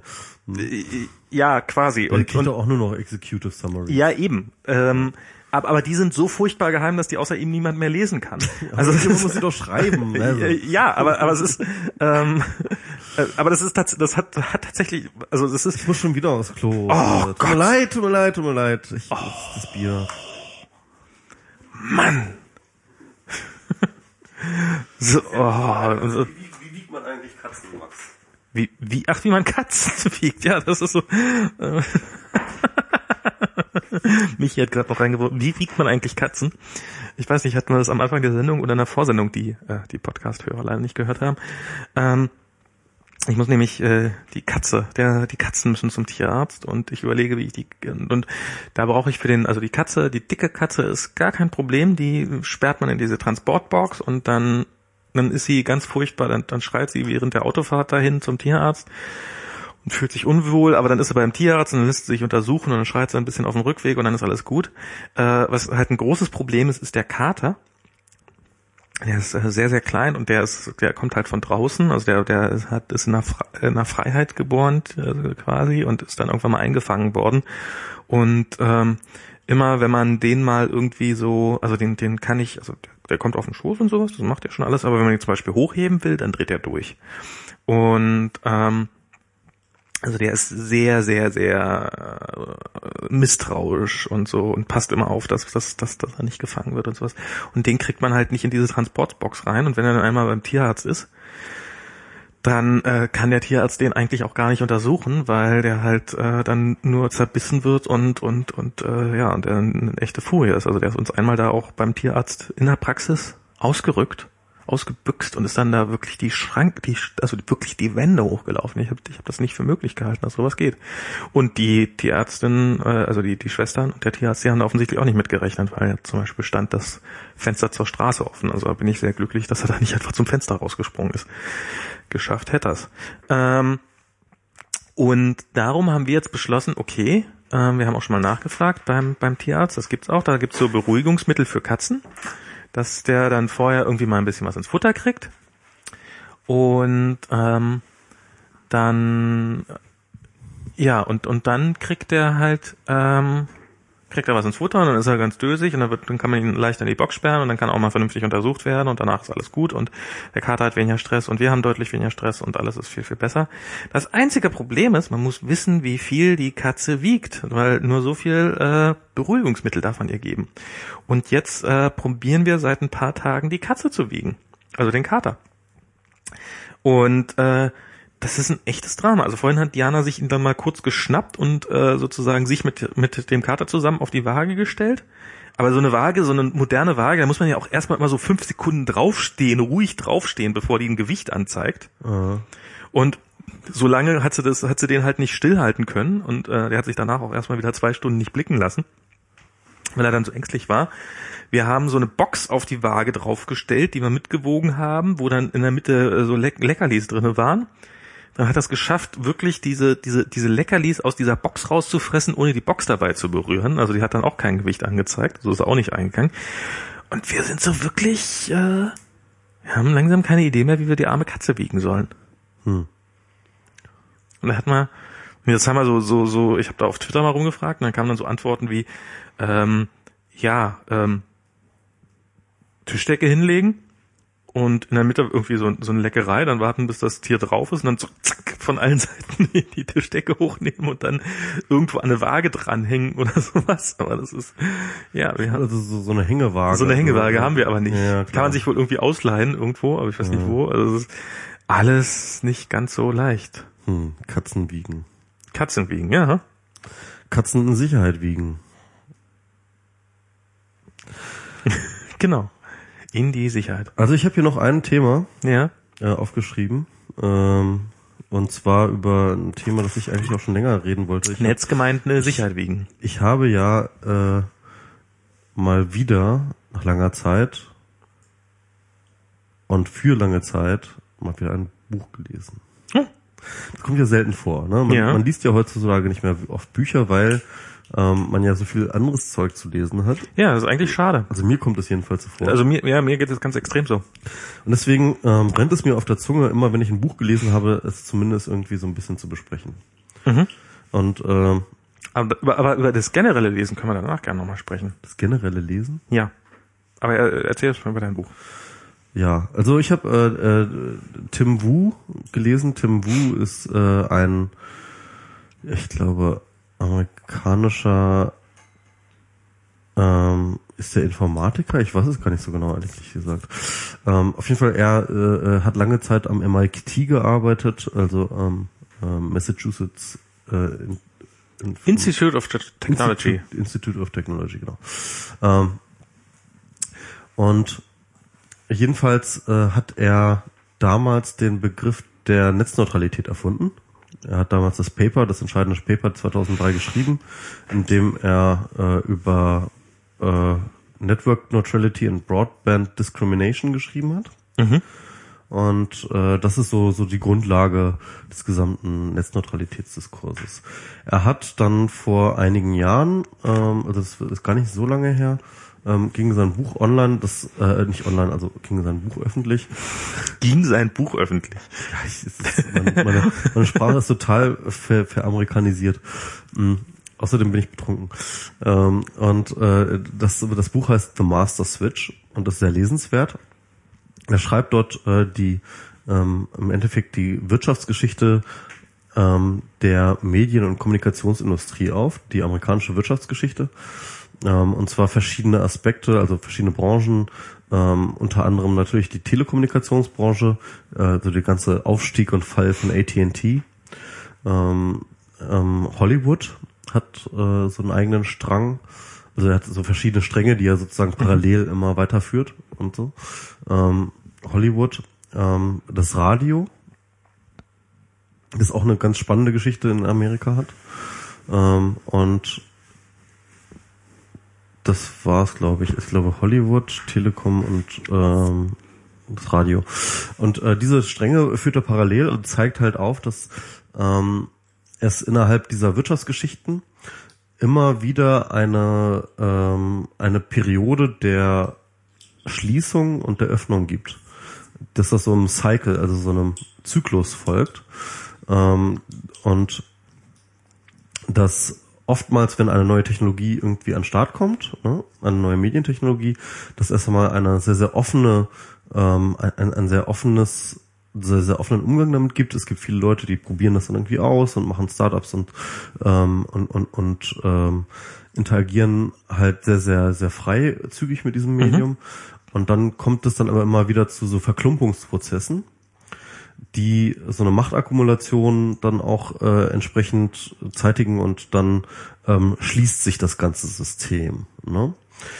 Ähm, also man muss halt beispielsweise sagen, irgendwie äh, als äh, AT&T beispielsweise, also beziehungsweise es war ja der Graham Bell. Graham mhm. Bell ist ja einer der Erfinder des Telefons. Es war ja irgendwie mehrfach erfunden worden gleichzeitig, aber Graham Bell war der einzige, der dann auch wirklich äh, das Ganze mit einer äh, mit einem Unternehmen ver, verbunden hat, ne, den ähm, äh, Bell Inc. oder so hieß es damals. Auf jeden Fall, er hat halt damals das Telefon erfunden zu einer Zeit, als ähm, ganz Amerika eigentlich äh, gerade verdrahtet wurde mit ähm, Telegrafensystem mhm. von äh, Western Union. Western Union war eigentlich so eine Art äh, Monopol damals, irgendwie so das Informationsmonopol. Sie haben dann auch dieses äh, Associated Press, also das ist ja diese große äh, News, äh, ähm, der, der, der Nachrichtenagentur. Nachrichtenagentur war von Western Union gegründet worden und war natürlich dann auch wiederum Monopol, weil ähm, die natürlich zusammengearbeitet haben. Ach so, weil, äh, weil die das... Die, die hatten das Telegrafennetz ah, okay. hm. gleichzeitig die ähm, naja, also eine der ersten äh, äh, Nachrichtenagenturen überhaupt ist auch aus diesem Telegrafennetz. Aber du musst dir jetzt überlegen, also das war diese Situation und dann kommt halt dieser Graham Bell und hat dann diese Idee und äh, baut dieses Telefon und man hat sich diese Fernkommunikation sich erfunden. Äh, tolle Sache irgendwie. Und äh, er musste sich aber natürlich erst einmal tatsächlich gegen diese Telegrafengesellschaft, also gegen Western Union irgendwie durchsetzen. Western Union wiederum sah dieses Telefon und dachte sich, hey, das ist doch vielleicht auch ganz cool, dieses Telefon. Und ähm, hat dann einfach sein, seine Erfindung genommen, hat das dann wiederum selber vermarktet. Man muss dazu sagen, also auch äh, alle Leute, die jetzt irgendwie so anti-Patent sind und so, ähm, gehöre ich eigentlich auch dazu. Ähm, Graham Bell konnte sich nur deswegen durchsetzen, weil er tatsächlich das Patent angemeldet hatte auf hm. das Telefon.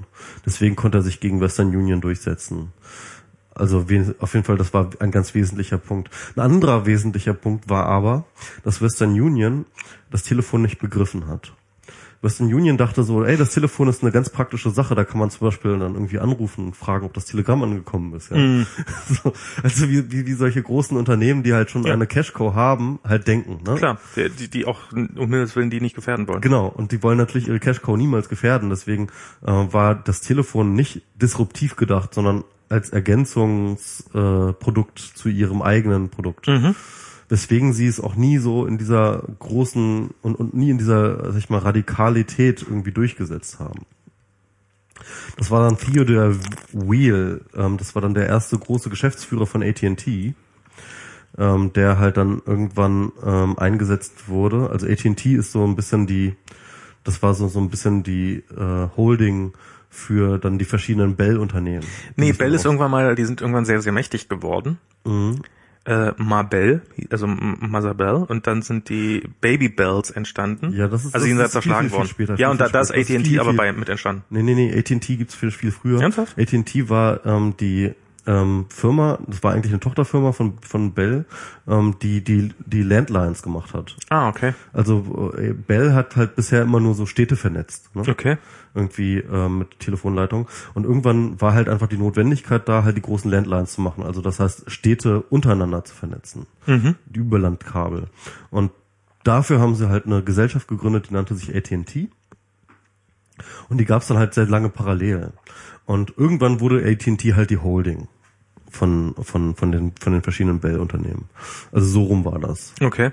Ne? Und ähm, ähm, klar, also diese diese Zerschlagung von Bell, das war dann ja, äh, wann war das in den in den 70er, 80er Ich dachte, Jahren? ja, ja, irgendwann Ende 70er, Anfang 80er muss das gewesen Ich sein. glaube, das war Anfang der 80er.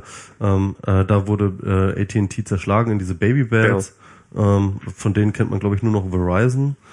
Ähm, ansonsten ist da, glaube ich, alles mittlerweile wieder aufgekauft worden von Ich dachte, AT&T wäre da wäre auch so quasi ein wichtiger Punkt dabei gewesen. Aber okay, hm.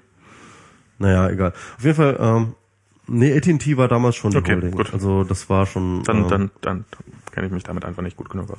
Naja, auf jeden Fall, diese Geschichte wird erzählt, super spannend. Also das heißt also ähm, auch, auch beispielsweise, dass dann halt irgendwie AT&T natürlich das gleiche, wie wir heute bei unseren Providern kennen, ähm, bestimmte strukturschwache Regionen halt einfach nicht be bedient hat. Ne?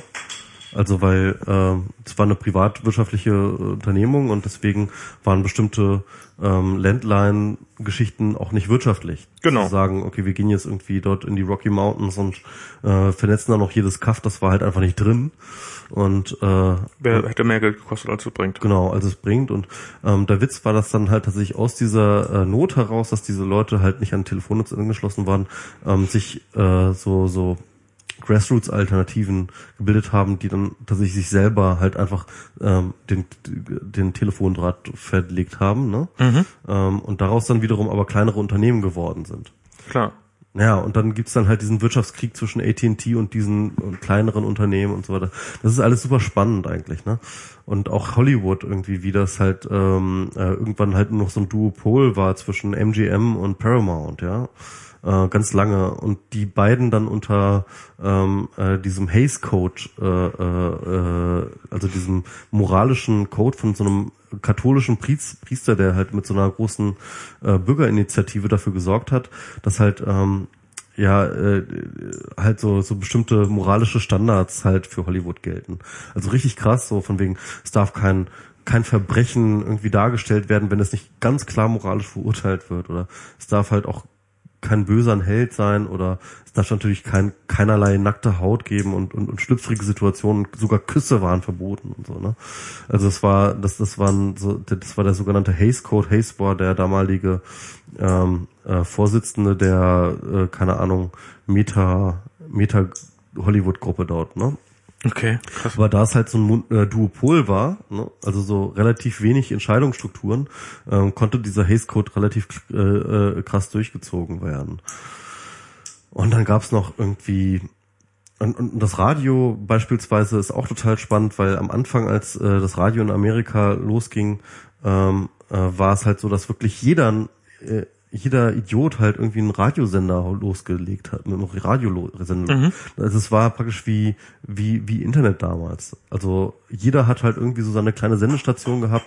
Wie allein in New York gab es irgendwie, keine Ahnung, äh, mehrere tausend. ne? Oh, krass. Und, ähm, äh, und, und, und erst äh, mit der Zeit gab es dann halt, und zwar tatsächlich unter Anleitung und mit Zusammenarbeit der Regulierungsbehörde FCC Mhm. äh, wurde, wurden dann halt diese ganzen äh, kleineren Sender halt irgendwie rausgedrängt. Und, und, und das Ganze sozusagen auf, äh, auf, auf diese wenigen Networks, die man heute noch kennt. Ah ja, genau, ein, Beispiel, ein weiteres Beispiel ist, ist Fernsehen noch irgendwie. Ähm, und äh, das sind alles super spannende Geschichten, wie halt irgendwie ähm, plötzlich so ein, ein, ein, äh, ein, aus so einer, so Euphorie und so einem Ausprobieren und so einer ähm, breiten partizipativen Geschichte dann irgendwann so eine, so eine so, so Konglomerate werden und und und und und Monopole, die halt alles bestimmen und alle äh, alle Innovationen unterdrücken. Also beispielsweise die Bell Labs, das war ja auch von AT&T, ähm, äh, das Forschungslab der von AT&T hieß Bell, Bell Labs, ja.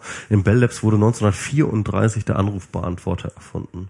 Das Patent ist in der Schublade verschwunden und wurde nie wieder ausgepackt, weil, weil die in, weil die Manager bei AT&T Angst hatten, dass die Leute nicht mehr telefonieren würden, wenn sie gewahr würden, dass das, was sie dort in diesen Telefonhörer reinsprechen, theoretisch mitschneidbar ist. Und die Erfahrung, auf einen Anrufbeantworter zu sprechen, ist ja natürlich die Erfahrung, okay, was ich, theoretisch ist alles mitschneidbar, was ich schreibe, was ich sage. Also sie hatten wirklich Angst davor, dass ähm, die Leute weniger telefonieren würden, wenn sie einen, Tele wenn sie einen Anrufbeantworter raus, rausbringen. Deswegen ist Wie der recht sie hatten, will wir heute wissen. Wie weise sie in die Zukunft. also, also das sind so, also so absurde Geschichten, aber auf jeden Fall, ähm, also, Aber also das ist doch eigentlich lustig. Was kommt, also dann ist doch eigentlich die, die konsequente Frage, jetzt wo sozusagen das Netz in die langweilige Phase kommt, ja, was kommt nach dem Netz? Was Ja. wird das nächste große Ding werden? was wird es wegdisruptieren? Äh, disruptieren? Das Also muss ja gar nicht, das Netz kann ja durchaus erhalten bleiben. Ich meine, das ist ja, jedes Medium überlebt ja immer irgendwie. Also ich meine, das Fernsehen ist wahrscheinlich mittlerweile oder wird subsumiert werden als netzleer, aber so als Medium wird es weiterhin existieren. Was wird das nächste, äh, wird das wieder aus dem Netz herausgeboren? Wird das wieder Teil des Netzes sein, das, das nächste? Also ich meine, ich glaube, da ist, ich kann mir vorstellen, dass innerhalb des Netzes noch viel äh, Disruptionspotenzial äh, Potenzial Da ist. ist noch viel, ja, da ist noch viel. Ich glaube, wir Oder werden- wird das wir komplett auch- unabhängig wir- Ich meine, 3D-Drucker könnten, könnten sowas weitgehend netzunabhängiges sein, was aber ähm, einen ziemlich durchschlagenden Charakter haben wird, äh, wie, wie ich mir sehr sicher bin.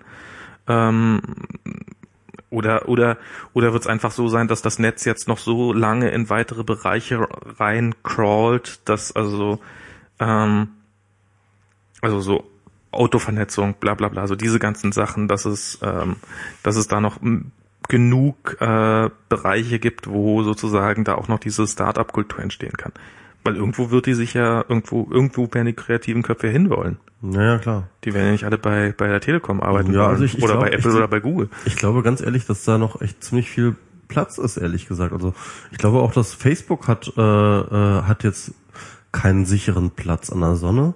Ähm, also man merkt das, dass auch gerade die Jugend total abwandert von Facebook so. Die wendet sich ab, weil das ist für sie auch nicht mehr interessant, wenn jetzt die Eltern alle da drauf sind, weil ähm, da, das ist genau dort, wo sie sich halt nicht irgendwie rumtreiben, wo die Eltern sind.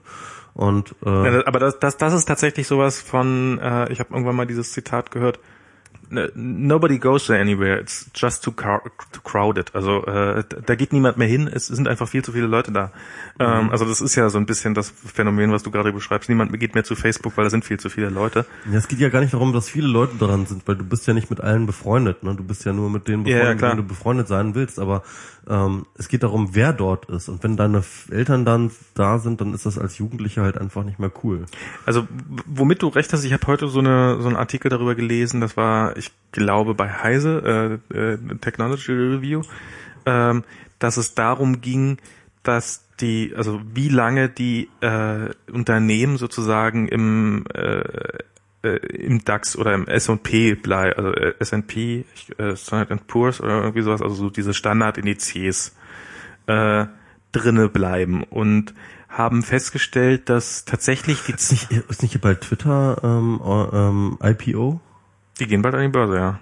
Das ist doch jetzt bald, ne? Ja, ich glaube schon. Der ist doch angekündigt jetzt, okay. Hm. Habe ich mich aber null mit beschäftigt tatsächlich. Das ist Also, aber auch ein interessantes äh, Ding, weil viele Leute sagen so, ey, wir wissen das, das Geschäftsmodell von Twitter immer noch nicht so richtig.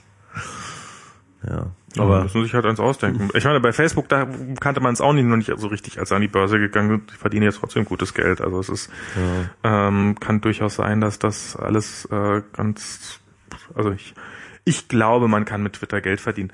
Ähm, aber Ja, also sozusagen, wie, wie lange Unternehmen unter diesen Top 100 oder 500 mhm. Firmen verblieben sind. Und ähm, da hat jemand eine Studie zu gemacht und während Unternehmen am Anfang da äh, so im Durchschnitt, also wenn du einmal reingekommen bist, dann war dein Unternehmen so im Durchschnitt 66 Jahre tatsächlich in diesem, mhm. äh, in diesem da drinnen vertreten, ist das jetzt, glaube ich, auf zwölf Jahre gesunken. Okay. Also das ist äh, oder oder also auf jeden Fall im Zehnerbereich. Also Unternehmen wie Google und Apple, äh, die da. Google ist ja auch echt schon ein Dinosaurier mittlerweile für so ja. Unternehmen. Das ist und eigentlich, eigentlich. 15 Jahre sind die jetzt alt. 15 Jahre. Naja, okay, die waren halt nicht, nie, sind, wann sind sie groß genug geworden, um da in diesen S&P hm, aufzutauchen? Ja, äh, und dann können sie sich natürlich auch immer noch gegen die Regel verstoßen, aber ähm, so lange nach der, nach der, also nach dieser Theorie haben die nicht mehr allzu viel Zeit, bis, bis, bis sie wieder, äh, bis sie anfangen sich zu drehen. Und bei Microsoft sieht man es ja ganz deutlich. Die waren ja die hat man ja irgendwie äh, Anfang der 2000er noch gedacht, Menschenskinder, Microsoft, die kriegt nichts mehr alle. Mhm. Und äh, jetzt äh, geht's ihnen immer schlechter. Und Nokia ist ja nun Ich sehe auch wirklich überhaupt kein Ende bei Microsoft. So, also da sehe ich überhaupt kein Licht. Also gar nichts. Also, weißt du so, das hat man ja schon länger gesagt, aber dann gab's dann irgendwie doch irgendwie sowas wie Xbox und keine Ahnung, hatten sie dann doch noch irgendwie irgendwelche Sachen, die dann noch ganz cool waren. Aber jetzt gerade ähm, Windows vorbei, oder? Windows Phone wächst. Und zwar also langsam. Ja. Aber die creepen so Marktanteile, Marktanteile, Marktanteile, aber Marktanteile. Das ist, doch, das ist doch alles fernab von Wirtschaftlichkeit. In, in Deutschland sind die nicht mehr weit hinter Apple. Was? Beim neu verkauften Telefon, ja, ja. Also Android ist so ja ganz große Batzen. Ja. Dann ist Apple irgendwie so bei 18, 19 Prozent Marktanteil okay. und äh, Microsoft ist kurz davor, zweistellig zu werden. Also ich habe letztens jemanden getroffen, der ein Windows Phone hatte und ich ja. kann mich deswegen dran erinnern, weil ich dachte, Oh wow, das ist das erste freilaufende Windows iPhone, Windows Phone, das ich je gesehen habe.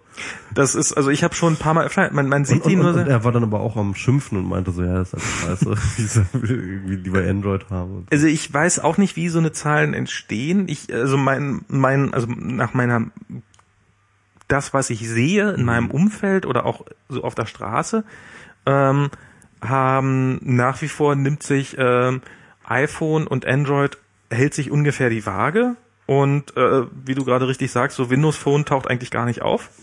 Das ist aber wahrscheinlich Berlin, ne? Das kann sein, nee, aber es ist, ist, ist, jetzt auch, als ich in der Türkei im Urlaub war, im Billigurlaub, äh, All-Inclusive-Urlaub war, hatten auch die meisten Leute ein iPhone oder ein Android-Gerät.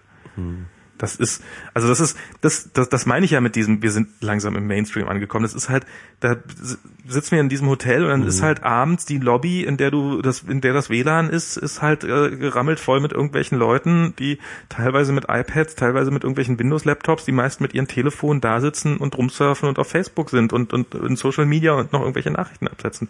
Das ist wirklich, das nimmt sich gar nichts mehr. Das ist, die haben vielleicht noch ein bisschen andere ja, also nee, es nimmt sich einfach nicht mehr viel. Und die sind noch nicht so weit, dass sie sich eine SIM-Karte kaufen extra für einen Urlaub. So, so wie ich mhm. jetzt, was ja, ich jetzt okay. gemacht habe. Ja. Aber so das mache ich auch immer. Äh, abends sich noch hinsetzen und äh, doch mal hier ähm, und äh, noch mal hier irgendwie was kaufen, äh, noch mal noch mal ein bisschen rumsurfen, das das machen die alle. Das ist ähm, das ist kein Unterscheidungsmerkmal. Nee, definitiv nicht mehr. Also so dieses äh, so, so, so dieses in einer Gruppe zu sitzen und äh, in sein Telefon zu starren, äh, das was du gerade machst, ist äh, tendenziell sehr unhöflich, aber es war auch irgendwie eine Zeit lang so, so ein Ausdruck von, ich bin technisch weit vorne, ich bin in meiner eigenen kleinen Welt und mittlerweile oder ja äh, sozusagen, ich bin ich bin Elite oder äh, Avantgarde oder wie auch immer man das jetzt nennen will. Zumindest Lied. Ja, jetzt ist es nur noch, ich starre in mein Telefon, weil es starrt jeder in sein Telefon. Das ist, wir sind wirklich an dem Punkt, wo das, was wir gemacht haben, einfach jeder macht, die ganze Zeit über. Mhm. Und das Lustige ist, für die, für uns ist es schon ein alter Hut. Und uns langweilt es ist jetzt tendenziell. Und die sind alle noch total begeistert und für die ist es noch was Neues. Das ist, äh, mhm. die sind gerade, die, die, die letzten werden die ersten sein.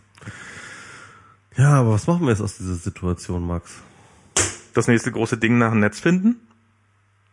Das sollen wir jetzt machen, oder was? Klar. Ich glaube, ich glaube, das Irgendjemand ist, muss ich, machen. Ich glaube, das ist nicht unsere Aufgabe, jetzt ehrlich gesagt. Also ich glaube, Du willst, du, du willst dich lieber zurücklehnen und sagen, dass alles scheiße also, war. also ich, nein, ich, ich glaube einfach, das ist jetzt einfach für mich auch so ein bisschen, also ich glaube, ich muss jetzt in Rente gehen. Ich glaube, es ist jetzt einfach Zeit für die Rente. Ja, wie gesagt, ich weiß, Also, liebe Hörer, wenn ihr das jetzt hört, ähm, zahlt mal die Michi seine Rente. wir, wir brauchen jetzt, ich, ich brauche jetzt eine Rente. Genau. Flattert uns mal für die Rente. Genau. Wir müssen jetzt ganz viel Wir, wir müssen in Rente. wir müssen Rente. wir müssen Rente. Da kann, da kann ich ja tatsächlich nochmal von meinem Ja, wir haben noch nichts mehr zu tun. Es ist, es ist ja alles getan jetzt, ne? Also ich meine, es sind alle im Netz irgendwie und und und und, und sorry, aber sorry, die gehen auch echt auf den auf den Sack die Leute. Ich meine, guck dir jetzt mal Facebook an, diese ganzen Hoshis da mit ihren rassistischen Kommentaren überall und so. Also ähm, ja, das will ja auch keiner sehen. Netz, ne? Netzkompetenz Genau. schützt vor Rassismus nicht. Genau. Also wir wollen ja auch mit diesen ähm, mit diesen Früchten unseres Tuns auch nichts zu tun haben wollen. Ja, wir haben, wir haben gesagt, jeder muss ins Netz, dann wird alles anders. Und das ist, es stimmt. Alle sind im Netz und alles ist anders. Aber es ist halt, Das es ist nicht streng. besser. Ja, Es aber riecht streng im Netz. Es riecht wirklich streng. Ähm, aber ähm, ja, ja, wir müssen jetzt einfach mal auch langsam irgendwie. Ähm, das ist äh, das können wir auch an diesen ähm, Evolutionstalk von eben anschließen, weil ähm, wenn wir jetzt nicht in Rente gehen, dann werden wir jetzt weiterhin versuchen, irgendwie die Geschicke des Netzes irgendwie als die Netz-OPs ähm, zu bestimmen. ja, das kann auch keiner wollen. Genau. Und das ist genau das, was wir, was, was eigentlich äh, zu verhindern gilt, ne? Dass wir, wir alten Säcke jetzt hier noch was zu sagen haben. Genau, dafür haben wir doch die CDU. Genau. Und damit die alten Säcke was zu sagen haben. Und deswegen, und deswegen wäre es jetzt echt in total eurem Interesse und der, dem Interesse des Fortschritts insgesamt, wenn ihr uns mal jetzt wirklich ordentlich in Rente schickt. Ja, macht endlich mal was, was uns so richtig schockt. Wo wir dann sagen, Genau. nee, also das mache ich jetzt nicht mehr mit. Genau, und dann, dann können wir dann irgendwie ähm, unser Kissen ähm, auf, auf die Fensterbank legen und uns rauslehnen und euch beschimpfen, wie ihr äh, Dass wie, ihr alle nichts mehr drauf habt. wie, das, wie ihr alle nichts drauf habt und und und und und, und wie ihr überhaupt ausseht Die, und und und äh, dass ihr gar keinen Respekt mehr habt Ja. vor uns. und, und wir konnten damals, wir konnten damals noch auf so einen Download noch mal 20 Sekunden warten, aber diese Jugend von heute, die, wollen braucht immer ja alles, alles nach, sofort, Immer ja. alles, äh, Genau. aber nee, immer alles sofort, das war ja schon der Vorwurf von uns. Das ist ja, die wollen ja immer alles schon, bevor sie überhaupt wussten, was sie wollen. Diese Kostenloskultur und alles. Nee, diese bezahl die, die, die bezahlen wieder. Genau, ja, die geben dann einfach Geld für Dinge aus. Nein, nein, Was das- ist das denn aus der guten alten Fall- kostenlos Kultur Das dürfen wir geworden? auf gar keinen Fall christi- kritisieren, dass da gefährden wir unsere Renten mit. Achso, flattert uns mal. Genau. Also das war jetzt unser subtiler Aufruf, uns mal zu flattern. Gut. Ich würde sagen, wir haben's, oder? Ja. Ja, haben wir's, oder? War doch ein netter Abend. Ja, wir haben's, wir haben, wir, wir waren vorher ein bisschen, äh, beide so ein bisschen, huiuiui, hoffentlich endet das nicht mit, äh, im, im, mit Streit und äh, Zank und weiß der Teufel was. Ich bin heute einfach eigentlich schlecht drauf, aber aber irgendwie irgendwie bin ich heute dann doch. Aber meine positive Weltbild von der Ende des Net vom Ende des Netzes hatte ich dann doch wieder äh, Genau. geweckt. wir müssen einfach nur in Rente gehen und dann wird alles gut, Max. Wir müssen einfach nur in Rente gehen. Das ist ein schöner Titel für die Sendung, oder? ja, stimmt. Wir müssen, das ist ein guter Titel. Ja, stimmt. Wir müssen einfach nur in Rente gehen. Genau. Also dann das nächste Mal aus dem Altenheim. Ähm, dann schön aus Rente.